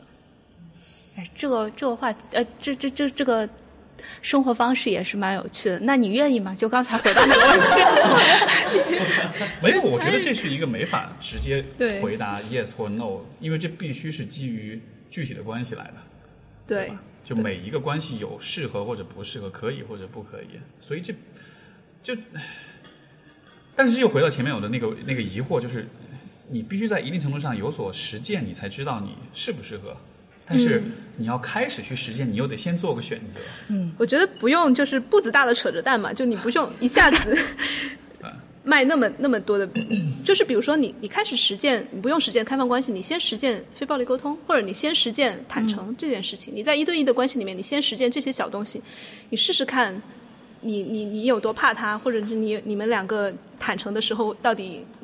会更增加亲密，还是会让你们更就是那？十二步，先把前面十步先走完。对，先走第零步嘛。啊，我这样就是我我我这样说，第零步其实就是协商安全词，就是好像经常有人说安全词是只是在 BDSM 里面才才玩的一个东西嘛，就是有你说到安全词的时候，就一切活动停停止，然后就不要不要有或者。我我们有经常用的是一个红绿灯的那个交通灯的安全词，就是绿灯、黄灯、红灯。红灯就是完全停，然后黄灯就是、呃、要留意了。对，要要注意了。那其实不是不只是在性活动中，在日常的关系的交流、吵架的时候，因为很多时候吵架容易升级嘛。你在升级之前，如果有黄灯，你可以留意；然后如果有红灯，你吵得再凶，你这个时候不要吵了。嗯，这些都是非常非常简单的可以去操作的事情。我觉得就是关系里面，就你先走这样一些小步，慢慢的到了一定的成熟度之后，哎，你再来做一个我到底是开放还是专一的选择。嗯，可以慢慢来。先得有那个基础建设。对对对，你这样一个把地基打好，对吧？呃，一句，因为你看我们在讨论开放关就是这样一个话题的时候，会我我觉得对对于人性的假设是是都是美好的，都是乐观的，都是都是善的，对吧？但是开放关系当中的，就你的经验来看，人的那个阴暗的那一面、邪恶的那一面，他的角色是什么？嗯，你能再说具体一点？我的意思就是人人性当中必然是有，就是阴暗面的，对吧？有愤怒，有攻击，有恶，而且是有那种有意而为之的恶，这都会有。但是因为就现在我们探探讨开放关系，就觉得啊，很多的沟通，很多的信任，很多的坦诚，所以好像就一切都很美好了，就好像是。就我我的直观的感觉，就好像这是一个玫瑰色眼睛之下看到的世界，好像一切都是有可能达到非常美好。但是我就我就故意就是唱一个反调，就是说、就是说，我觉得无论多么好的制度或者多么好的关系里面，人始终都还是会有那个恶的部分，会的，只它还是会存在。那我好奇在，因为首先在一对一关系里面，这种恶的存在是非常清晰、非常显而易见的，对吧？在开放关系里，这种不同的关系形态，哎对这些恶会有什么不同的效果，或者是，嗯，我不知道嘛，就会有。我特别喜欢你这个问题，因为呃，我自己有听说一些开放关系的人，就是他们就算在开放关系里面，他还是会享受那个出轨的刺激。就是他们协商好了说，哎，你可以去去出去认识别的人，你可以爱别的人，只是可能我们、我希望你更加坦诚。但是就算有了这么大的自由，他可能还是想去追求那个自由之外的那些禁忌，嗯，所以他还是去想想去找那那种刺激。其实也有也有这样的，我不知道这个算不算一个阴暗面。嗯然后至于所有的什么愤怒、攻击性，我甚至都不把它当成阴暗面了，它就是一个负面情绪嘛，或者是一种会来会去的东西。但你说到的恶，或者是要要去伤害谁，具体的我还真想不出来一些例子。就好像是也许，也许是因为大家的比较坦诚、比较多的这种沟通，比较多就是很直接、很直面的这种对话，所以可能就不会给你太多机会去自己在那酝酿自己的愤怒，然后去把它变成那种，因为你知道这种就在在在比如说一对一关系当中，其实很多啊这种情况，对吧？比如说这个我为你付出这么多，牺牲这么多，你然后你你都。一眼都没看到，那我反过来我就要搞你，然后你懂我意思吗？就是会有那种复仇，会有那种怨恨，有那种委屈，然后你把它藏在一个地方，然后酝酿了很久，它就会变变异成一个更加可怕的一种一种动力，就这这很常见。我发现这种特别抓马的东西好像要少一点，可能也许因为是大家会更嗯 open，会更坦诚一些，所以就没有那么多机会给你自己偷偷。就是那种发酵到对爆炸的那种情况可能会少一点。所以可能不让事情发酵，也是那十前十步当中可能比较 谢谢。比较前面嗯不，但是真的，对对对就这就是发酵是一个非常，我觉得非常破坏性的一个、嗯一个东西，而且我觉得刚好，比如说放在中国的这个大大环境里面，就我们习惯了发酵啊，因为我们被要大多数是就被要求你就得憋着，都得忍着，对对对所以就不管是亲密关系还是人际关系，都会有这样一个一个因素在，所以就。嗯对，但其实你说到这个恶，我觉得还有一个更微妙的点，就是其实，在坦诚的这样这样一个社群里面，其实那种当坦诚被变成一个特别高尚的东西之后，人却有的时候有那种死亡欲望，或者是对像想想去想就像你说的想想去破坏有那种啊。破坏欲或者那种干坏事，或者去去去一些更黑暗的地方的那种愿望，所以很多人也会就是一边一边声称着自己很坦诚，一边去想要去碰禁区，就这个我觉得就是这就是人性，有时候就，所以我会反倒是就就其实，在开放关系社群，大家会被会把坦诚和出轨这两件事情分得特别开。但我反倒觉得，其实他们没有那么的二分，没有哎，那么的。你说分的特别开是指的是就是他们会特别强调说，我们不是出轨，然后出轨出轨是坏的，然后坦诚是好的，或者会有这种说法。我觉得其实就好像是在道德上划清界限对，一定要划清界限，因为本来开放关系很容易被污名化，所以他们需要在道德上树立一些一些标杆性的东西，然后来说我们不是谁谁谁。那怎么区分呢？出轨跟开放关系就知道与不知情与不知情对他们就觉得主要的就在于坦诚嘛，就是我对于对方，对方知不知道我这件事情。这个 这个是一个好的区分吗？就就我故意唱个反调，就是嗯说你很多情况这样，你知情，但你也不得不接受，那这算是知情吗？对，我觉得就所以啊，所以其实很多很多知情的情况，它也是一个充满了无奈、充满了妥协的一个选择。但他可能他所说的知情是双方知情且同意且且我对特别激烈的愿意或者这种，特别激烈。或者就是对没有，吧？就是我意思就是说，就算你同意的话，你那就像我们前面讲，那不一定是你真的发自内心同意，或者说，如果你有的选，你可能不一定会选同意，因为你们有共同的房产，你们有孩子，或者你们 whatever 有更多的这种利益的捆绑，所以你必须得同意，你懂我意思吗？就好像是这个在道德上好像其实没有一个那么清，我觉得是没有那么清晰的区分的，就不是说只要同意了就就是 OK 的，就是有道德的，你你懂我意思吗？这更像是一个。就是那个同意同意的这个态度背后有多多少是个人意愿，有多少是迫不得已，这是我特别喜欢你讲的这一段，就是关于就现在，尤其是我们又回到最开始的政治正确，或者包括这种呃女权啊或者什么运动，它都非常强调同意，然后在开放关系里面也很强调同意，在 BDSM 里面，就你就会发现现在的呃西方社会也好，就是全球的这样一个趋势也好，就把同意变成一个就非常高尚、特别特别圣洁的一个一个一个原则。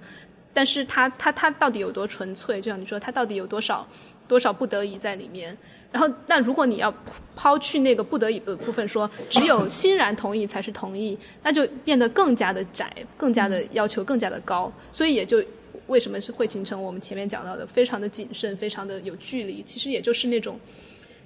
对同意的极致追求。因为因为我觉得，如果把同就是过度的去强调同意这件事情的意义，有一个很大的问题，就是这其实会让这其实会让人们变得更脆弱，或者是更容易受伤害。为什么呢？如果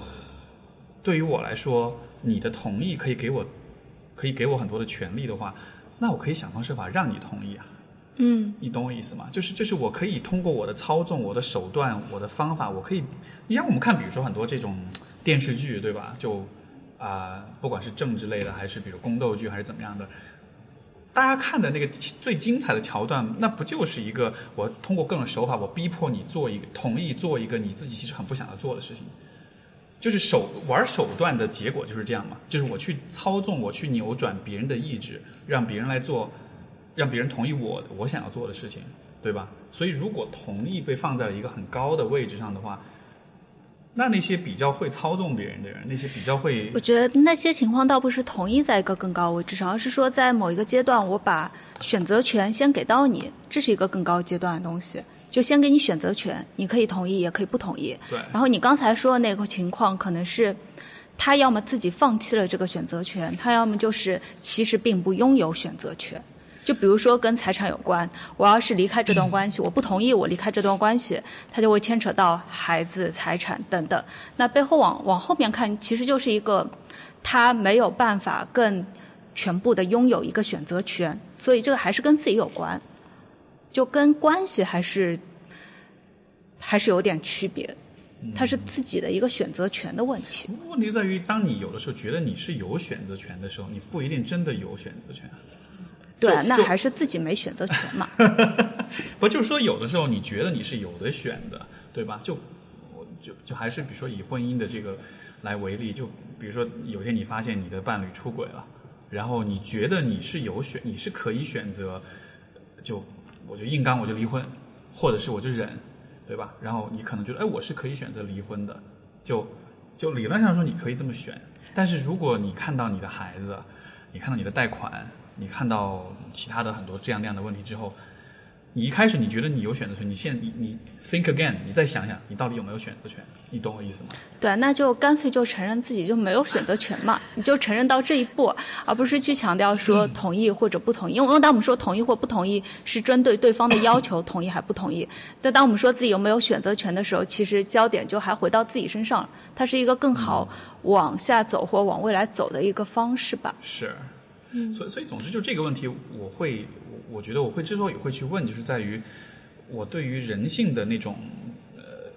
看待方式，是我不会完全的美化它，就我不觉得人是呃有。能够在一种完美的制度之下，或者方一种关系状态里面，就可以变得非常美好。再美好的关系当中，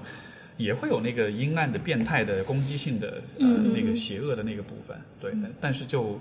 只是看上去好像开放关系在处理这个问题上，好像是有更多一点点的这种空间，因为它是更直接，它是能够把就是很多的东西给讲出来，所以它至少避免了那个那个发酵的那个过程。但是这不代表就、对，完全不代表它就是就是是完开放关系的人就是完美的这样对，完全不是。而且你们刚才讲到这种有多少选择权的问题的时候，我我想到就是又回到之前同志和同妻的那种关系里面，其实就有很多同妻为什么他在中国尤其痛苦，就是因为他看似你当然婚姻法写着你可以离婚，离婚自由，但是你你真的那个是你的自由吗？或者你真的有的选吗？就你当然最后可以你可以选择离婚，但是你会发现。这个选选项 A 和选项 B 之间的后果差别太大了。就比如说你你离了婚之后，你单亲妈妈，你带着孩子，或者是你你又要重新找工作，或者怎么怎么样，你的阻碍特别大。然后你你可能选择留在这个婚姻里面，你的爱情或者是性没有得到满足，但是其他的哎还 OK。那这个这个当这个选择摆在你面前的时候，什么同不同意他出去乱搞，或者是同不同意自己在这样的关系，这这都都不是问题的核心的，就是结果就是一个更加非常实用主义的，我怎么样能够把我现在孩子带大，或者我怎么样能过好，其实就变成一个非常是，而且同期这个事情，它还有个很不一样的地方，就是同期它这件事情，它开始就是错的，就是建立在其中有一方甚至整个一家人都在隐瞒，对。所以已经错的这件事情下，就也没有办法再做对的事情了，只能做一个伤害最嗯，小有的也不是。一开始就，比如说有的也是他自己懵懵懂懂的六七十年代那种，他结了婚，哦自己也他没有不知道自己也自己是不知道，也慢慢然后这个我觉得这个才其实更像是一个。更更普遍的一个现象吧，因为所有的人如果性向性向是有流动对的，然后又加上时代特性，这些更多的是一种就是时代造造成的一种局势吧。然后，所以我就回到说开放关系，嗯，我们在讲开放关系是有社会条件的，然后你选择这种一种生活方式是有社会条件的，所以，嗯、由此开放关系所带来的那种那些坦诚啊，那些沟通啊，其实我我我一点都不觉得它是美德，一一定程度上我觉得它是一种特权，它是一种由某种社会社会制度和社会经济条件、政治条件所有的一个温室状态下抚养出来的一种特权，所以我一点都就很多开放关系的人会有那种傲慢感，但是我我我我不安利，我也不觉得，我我我就觉得这真的是一种特权，所以就。就由此也会对那些不诚实，或者比如说在在同在同期这种关系里面的同志，或者是在其他出轨的人，他一定有他的苦衷，或者他一定有这个社会不允许他那么那么大胆、那么那么方便的去去出柜、去去坦诚的一些条件的限制。嗯，所以我觉得对大家都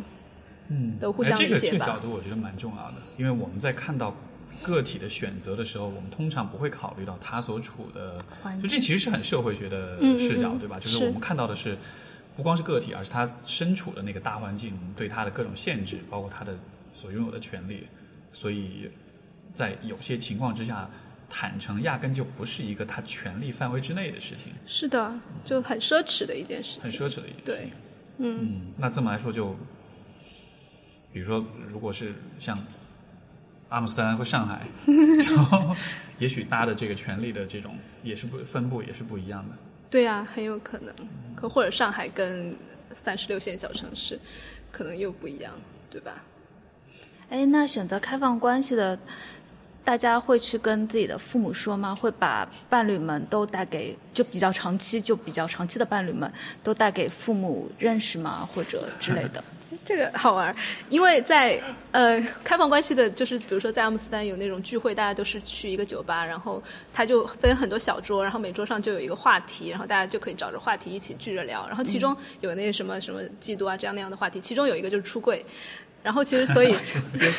所以其实开放关系，其实你你可以发现，在欧美这样一个脉络，它就是其实也是属于性解放或者性少数这样一个脉络下的。所以就是从同志要出柜，然后慢慢的什么 BDSM，然后开放关系这些也都也都顺着那条脉络，就一定觉得出就有也有那种想出柜的欲望，或者想要想要见光，想要带带回家人，所以他们有有有的人也会考虑这个东西。然后至于多少人这样做，嗯，其实在，在荷兰很很多很多人出出柜成 gay 啊这样那样的，其实都家里面也都不太就没有那么的保守了。然后所以讲讲到开放关系的时候，他们其实是有那种自由主义的那种那种底底子在的，所以就会出柜好像也是一种权利的样子。你在那个大环境里，你有这个资本去出。对对，其实也是一种一种我我刚才想的是，如果比较中国特色的问题就是，如果大家都就是开放关系，那春节去谁家过年？对啊，这以前是两家人争，现在是叭叭叭好几个人，对吧？对啊，肯定会有肯定会有这样的情况，但我不知道。哦哦哦，但是说一个假设的情况，对啊，就是所以也是一个很很文文化就很很特定的一个东西。对，嗯，这个，因为现在其实谈谈到开放关系，我觉得另一个我们不得不谈到的一个问题就是婚姻这件事情。就婚姻作为一个社会制度，它的变化、它的变革，包括对于一部分人来说是认为婚姻是一个在消亡的、在衰败的一个一个制度的，对吧？所以，嗯，是不是说也许开放关系？当然，它现在还不是一个成型的制度，因为它没有至少没有法律上的认同跟支持。但是说这会不会是一种可能性？就是我们当我们看到开放关系的时候，它像是一个新的，像是一个新的物种，像是一个 next level、next generation 下一代的一种一种关系形态，像是一个，也许是慢慢会慢未来在在未来会慢慢的取代婚姻制度的一个这样一个这样一个一个一一种形一种关系形态，你觉得？嗯，我我会这样想，就是如果说婚姻之前是一个放在神坛上的一个特别特别打包的一个这样一个东西的话，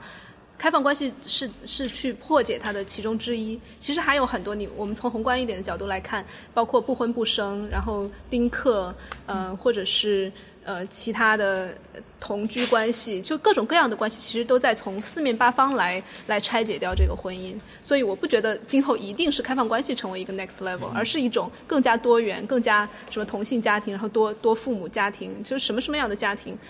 就越来越多元化的把婚姻给拆散掉。然后可能，但是可能从法律上来说，因为婚婚姻确实是一个最方便，然后最最好管理的一种制度，可能很长时间以来，法律上依然会存在婚姻这个东西。但是可能慢慢的，比如说同居的呃保障也会越来越多，然后这种，其实，在英国现在已经有了可以应该可以注册一个孩子可以注册四个家长的这样一些制度，所以这些制度也慢慢的起来了之后，然后其他的关系形式也就得到了更多的社会和法律的支持。我在想，幸好国内没有这样的制度，不然那样婆媳关系闹矛盾了，对吧？那，婆婆把自己注册成监护人，那那就麻烦就大了。哇，没有开玩笑。对，你看你想的事情都特别接地气，什么过年回家呀，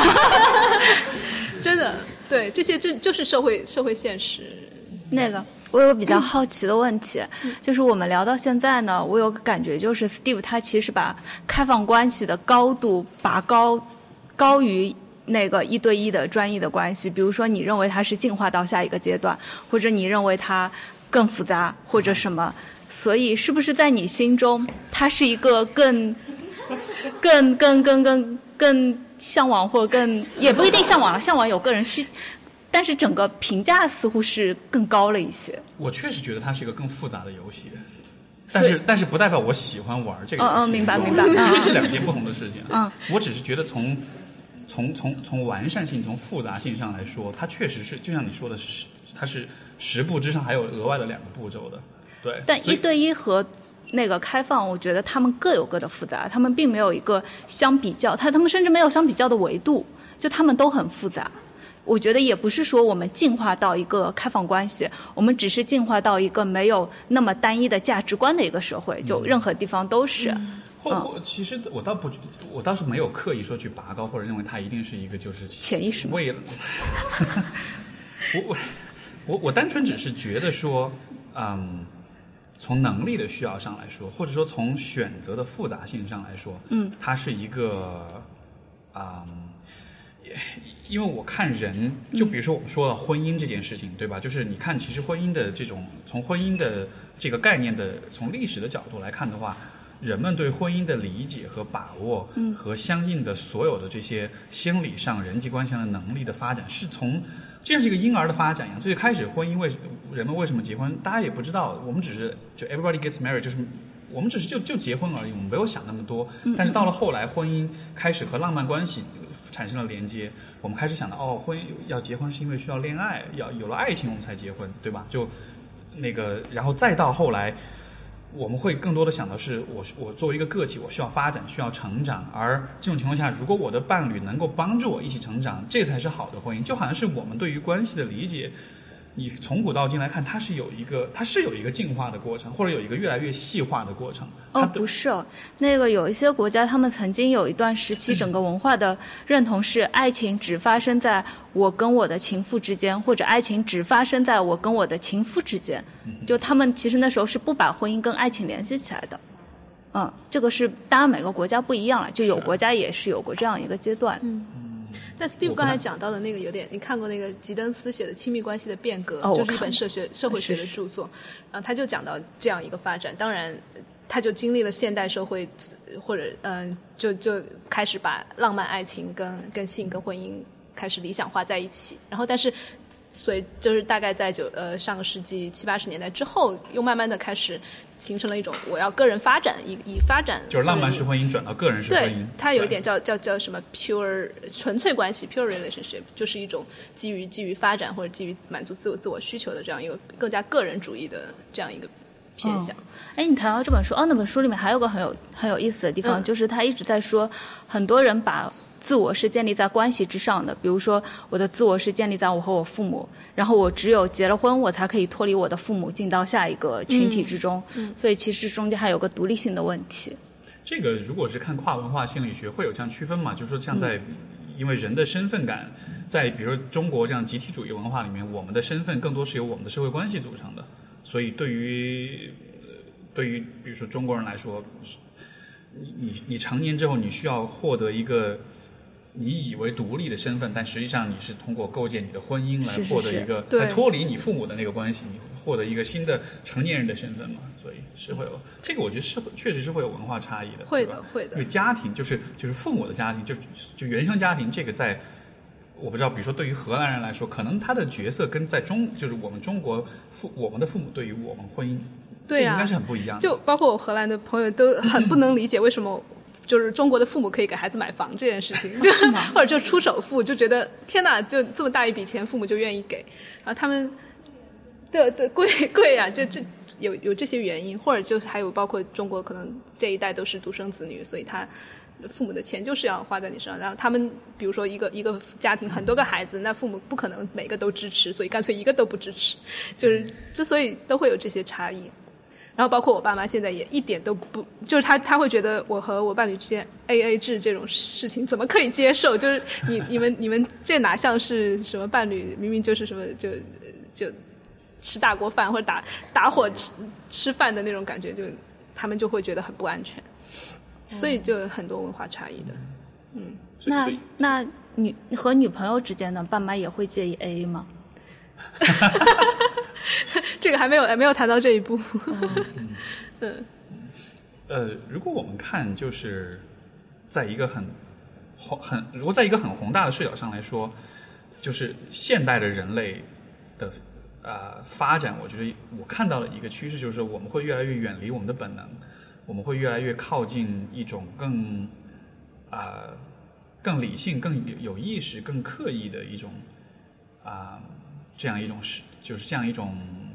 自我吧。所以我我我举个例子，比如说就说到婚姻这件事情，就是最早它啊、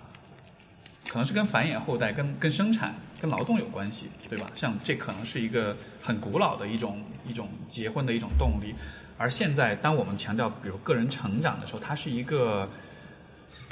就就就是这个叫什么？就是狩猎采集年代，人们是不会考虑个人成长的。但是当时、当当物质发展到足够丰富的时候，当社会提供了足够多的资源、足够多的安全性的时候，人就可以开始考虑，比如自我探索、自我发现。像比如大家今天有有机会想自我探索这样的问题，这也是一种权利，也是一种就是对吧？就比如说我们现在在上海，我们的生活方式给予我们这样一种权利。你如果是在一个很偏远的山区里面，你压根就不到这这一步。但就是说，整体来说，人类是朝着一个越发的自我化、越发的就是理性化的一个啊、一个方向在走的。那如果在这样一个前提假设之下的话，我就在想说，婚姻是不是也会有这样一种变革的趋势？就是我不是说就是一对一婚就应该消亡，而是说人们对于你到底要做什么，就是你你你哪种你你选择哪种关系形态的那个选择，他的那个选择过程会越来越有意识，嗯，他会越来越就有点像是，比如说我我脑洞一下，比如说在若干年以后，当你去民政局结婚的时候，你会你会勾的第一个选项项是哪一种关系，对吧？开放、丁克、一对一，就就就也许那个时候，这真的就会成为一个你需要去，甚至社会会要求你要去做的一个一个一个选择，而且这个选择可能还不是说制度性的、强迫性的选择，而是你自己真的得搞明白你自己想想想以哪种方式来生活。嗯，所以就。呃当然变变化肯定也是可以，这肯定不是定死的，对吧？但我只是觉得说，嗯，就人应该就是说人的发社会的发展，或者我们作为一个物种的发展，一个显著的特点就是我们拥拥有越来越多的选择，而选择多了之后，我们必须得做的另一件事情就是我们得越来越多的去思考为什么要这么做这个选择，对吧？就是，所以我们的自我意识才会越来越强。就自我意识的作用是什么？就是帮你做选择的。你面对很多很多的选择的时候，你就需要有很强的自我意识，你需要知道你在这些问题上各每一个的偏好是怎样的。所以，我并不是之前在在说的，并不是在拔高那个就是开放关系这一个，而我只是觉得说，啊、自由更重要。相应的你的自我意识也需要越来越强。啊，对，就选择上的自我意识和选择上的自由嘛。对，没错，是，嗯，所以这可能是不知道吧？我我觉我会很好奇，就是未来五十年、一百年、两百年、五百年、一千年之后，人类的那种关系形态会是什么样的？因为你看，比如说一千年前的人类，看今天的我们，我觉得是很难想象。嗯就看今天人类的婚姻关系了，可能是很难想象的，对。对吧？对，但你刚才讲到说要登记成不同的样子，我觉得这个还是要区分公权力和私权力，或者公公共关系和私人关系。其实你去国家登记是一种一种一种管束或者是公公共的制约，但我觉得其实我我的推测是，今后随着社会的发展。婚姻关系、亲密关系越来越变成一个私有、私人化的东西，然后国家可能越来越撤退。就比如说，我们从二三十年前，呃，在婚姻还要单位来批，或者是要证要证明要要来要来怎么怎么样，然后到现在其实是一个放松的过程过程，所以但是这样子会不会有一个？因为你看，其实你所讲这个背后，我觉得它的它背后的本质其实还是秩序与混乱的问题，嗯或者说自由跟呃规则的问题，对对吧？就是就是国家的这种管理其实是或者说传统是给人们提供秩序、嗯，提供规则的，而这种规则总体来说其实是会有安是会是是带来安全感的。会的会的会带来稳定。所嗯以，如果未来的社会会越来越复杂，我们的选择会越来越多的话，那有没有可能，其实这反而会形成一种反弹？我们会其实会需要更多的规则，需要更多的安全感，所以也许反而会有一种，就是对于传统的，也不一定是传统，但是对于规则的一种回归。我觉得现在就是，我觉得我们此刻就处在这样的时代呀。你看所所有的右翼开始上升，然后嗯越来越多的人强调传统，强调强调稳定，强调一些秩序。我觉得这是一个一个现在正是一个这种交锋的这时代。个这个有一个更现实的一个变化，就是现在的这个就是啊、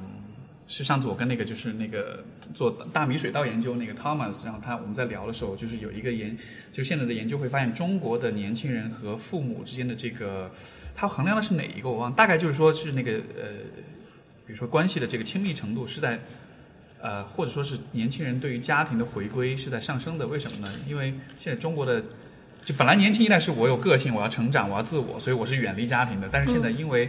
养孩子的问题，因为房子的问题，嗯对我们跟父母之间的关系反而是会靠近的。嗯因为在这样一个很很很比较难、比较辛苦、比较比较混乱的一个大环境里面，你反而需要通过家庭当中去重新补充一些那种你所缺失的那种安全感。是的，我现在也觉得这种就像一个太极一样，你左和右，或者是你这种保守和自由这些，其实一一样要一点，或者是你在你生活中的不同阶段，它它它它哪一个都盖不过另一个，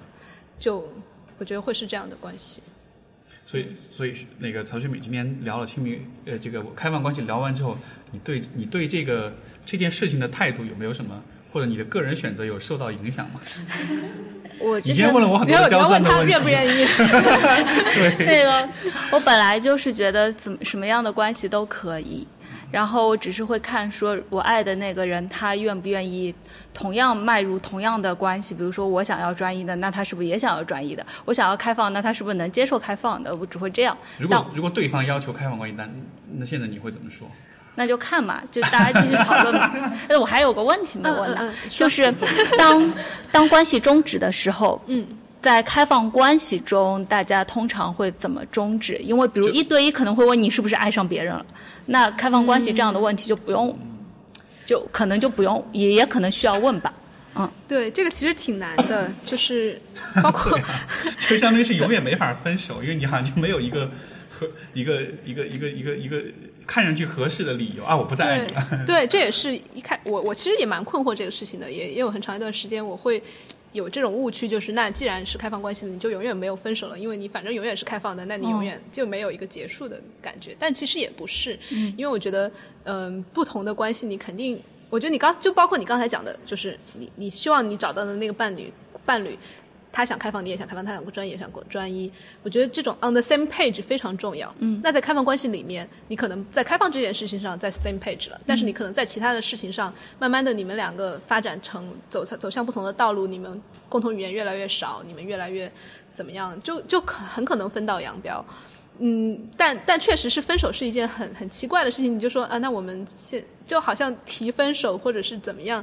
都很怪，可能就慢慢淡出吧。就就因为如果哦开放关系本身是需要你很坦诚的话，嗯，那对于关系变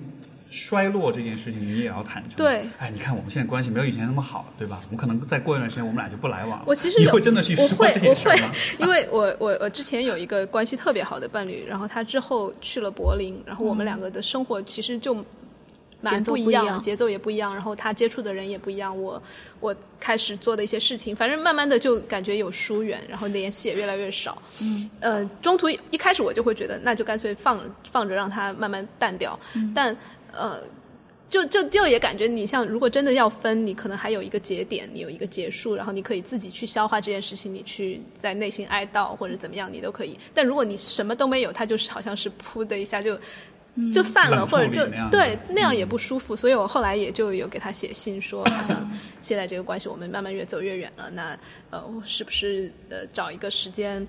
嗯，就再来聚一下，然后之后可能当朋友也好，或者怎么样，但是就没不会说闹到很很僵的感觉。但是我我对我来说，我需要这样一个节点吧，就不然好像没有一个交代似的。是，嗯，但反而反而后来也见面了，但是见面之后发现也互相之间还是蛮了解的，就也没有说一定要一定要分掉或者一定不要怎么样，但是我们就说那就顺顺其自然。但是我觉得对我对我自己而言，说一下还是挺挺重要的。嗯这个有有会不会有这样一个问题，就是说，因为看上去就好像是一切都需要很清楚、很坦诚的去去说、去交流、去沟通，但是。因为我想到一点，就是比如说像中国人，就是是比较讲究所谓含蓄跟朦胧美的，是是，当然这都不是中国人的问题啊，是我觉得，呃，就是语言本身是有局限性的，对吧？当我们在说一个东西的时候，我们就已经改变了这个东西了，因为我们的语言会影响我们看这个东西的方式，所以，就就就比如说，嗯，举个例子，比如说两个人之间那种很暧昧、很浪漫的那种感觉。如果这时候你去说的话，我知道有一天我们会上床的，这个暧昧立马就没了，对吧？就是就是就是有的时候，这种非常的坦诚跟直白，其实对于关系或者对于某一些感受、某一些情绪，可能不一定是很有帮助的。对所以所以那我我我甚至会对我从更宏观的一点，其实这种对于开放、对于这种坦诚、对于沟通、对于说的这些执念，我觉得在西方其实跟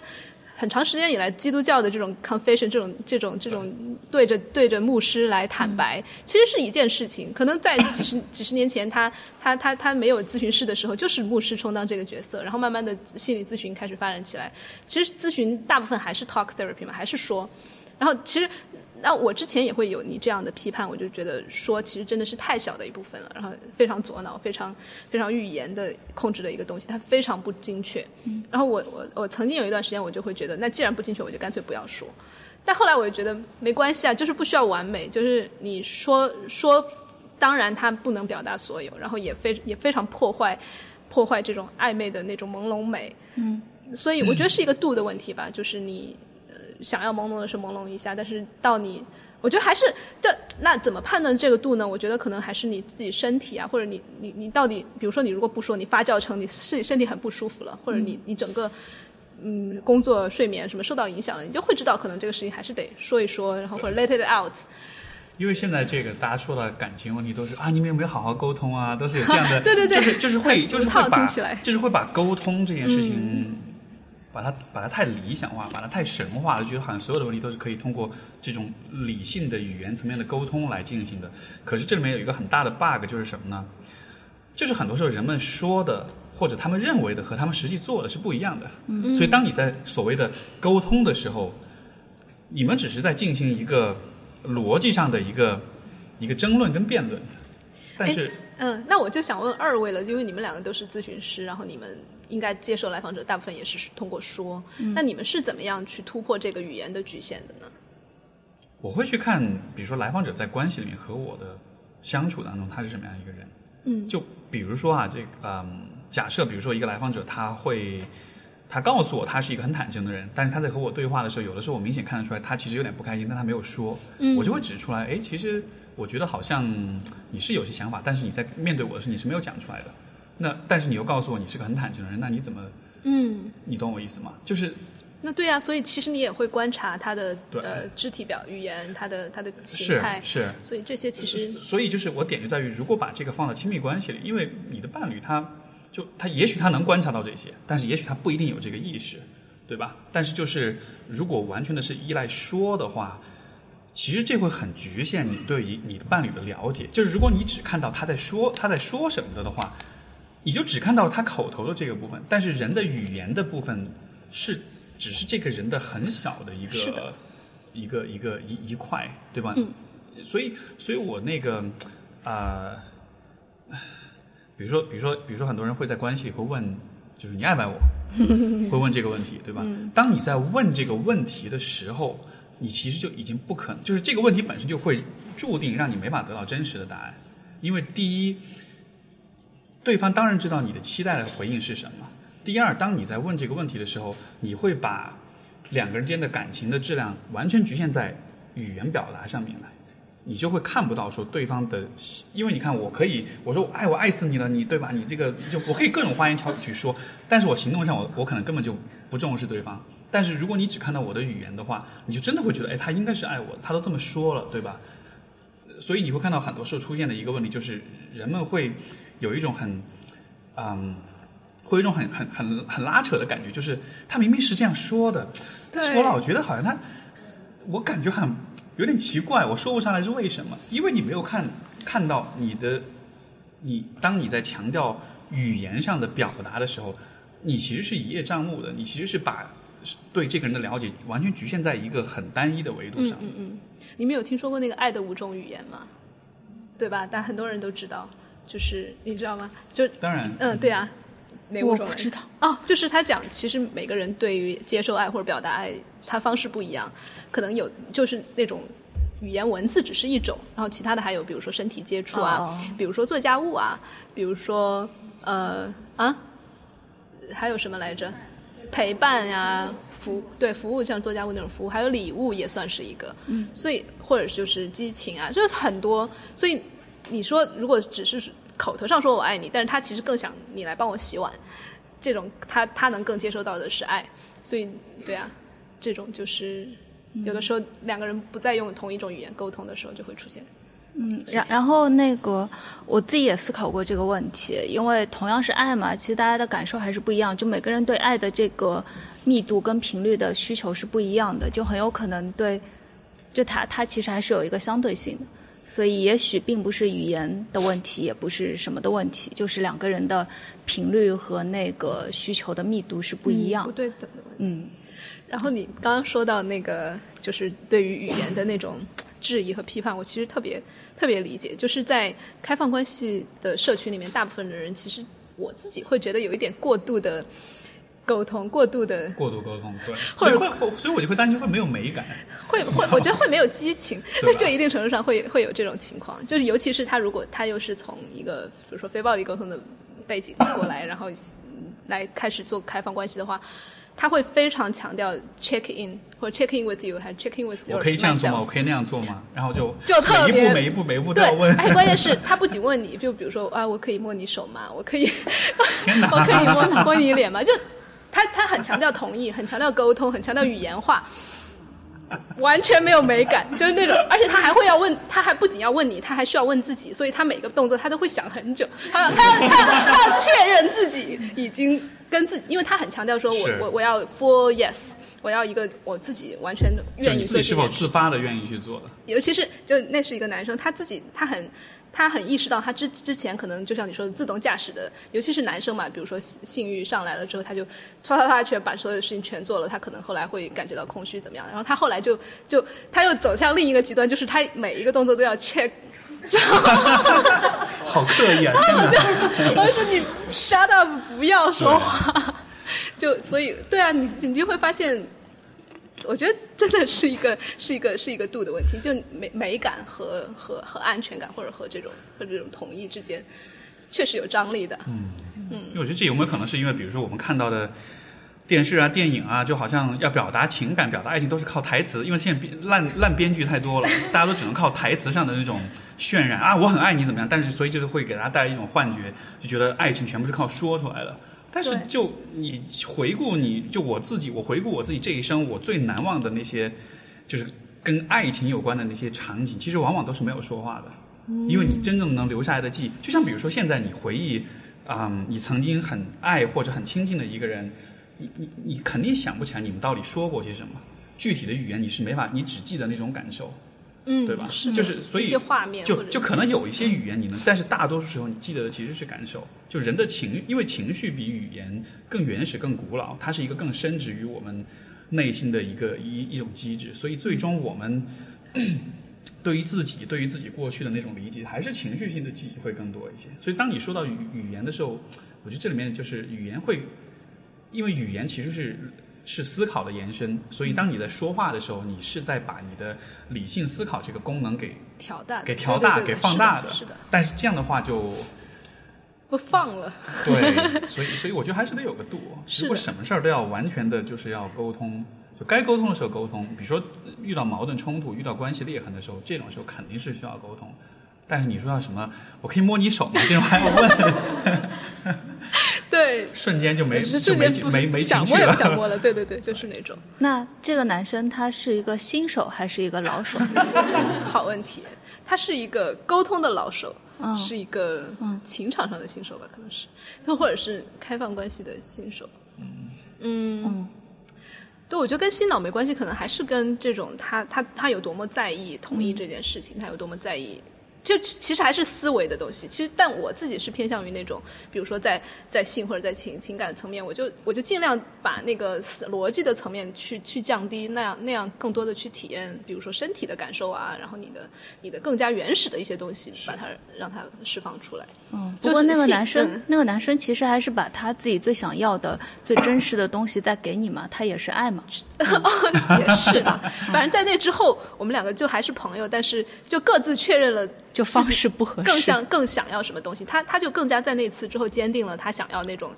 一步步都要 check 的那种，他想他就他就去找那样的人，那我就更加确定了，我想要一个更加野性的或者不需要那么多问的人，所以对，就好像是每个人审美是不一样的，有些人真的就喜欢说，他在说里面就真的会觉得啊这很好，对对对。对，但有些人就觉得说太多是，嗯。对，所以所以就我觉得到最终归根结底还是亲密关系，就它真的是一个很个人的东西，你没法用任何人的标准去套用在自己身上，因为因为当你在听另一个人讲他的相处之道的时候，那是那对那是对他管用的，是所以对你自己的话就。可能我我觉得总结我们今天所说的这一切，就还是在于它是一个非常非常个人化的东西，所以你没办法很直接的套用任，就包括开放关系，你没法套用任何人的经验，你还是得看你自己是什么样的。嗯，所以你觉得我那本书没办法写了是吧？什么十二？呃还那还是可以写吗可以写的。对啊我我觉得很有趣的是，很有就是意义嘛其实我觉得你你一个很有趣的点是那些语言、那些那些词汇的描述，就对很多事情的描述。嗯，就当你能够，比如像 NRE 这样的词汇，就是你能描述它的时候，你就能讨论它，你才能思考它，你才能够去理解跟把握它。如果你不去探讨它，你其实就被你其实是被它奴役的，你是被它自动化驾驶的，嗯，你你也就没有选择了，对，对吧？而且我相信你那本书有很大一个篇幅会是一个人如何跟自己相处嘛，是的，是的，所以写呀。好，是，好吧，那我们这个今天的讨论了很多这个。其实，其实我还是一直都是更更确定的一个事情，就是虽然说的是开放关系，但其实就像你说的，十二个步骤里面的十个步骤是共通的，所以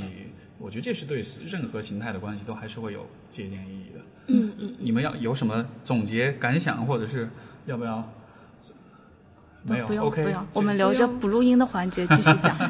好的，这是我们就是二零一八年的最后一期节目，所以然后也大家元旦快乐！对对元旦快乐，然后那个我刚才差点想说祝大家明年都有开放关系，对不？但是就祝就我觉得是祝愿大家就是都能够找到合适自己的关系，嗯。都能够找到自己？嗯，我想到一个结束的话，就是对，如果从开放关系的角度，就是两情不必长久，长久不必两情。嗯。说的好。嗯，好，好，大家再见，拜拜，拜拜。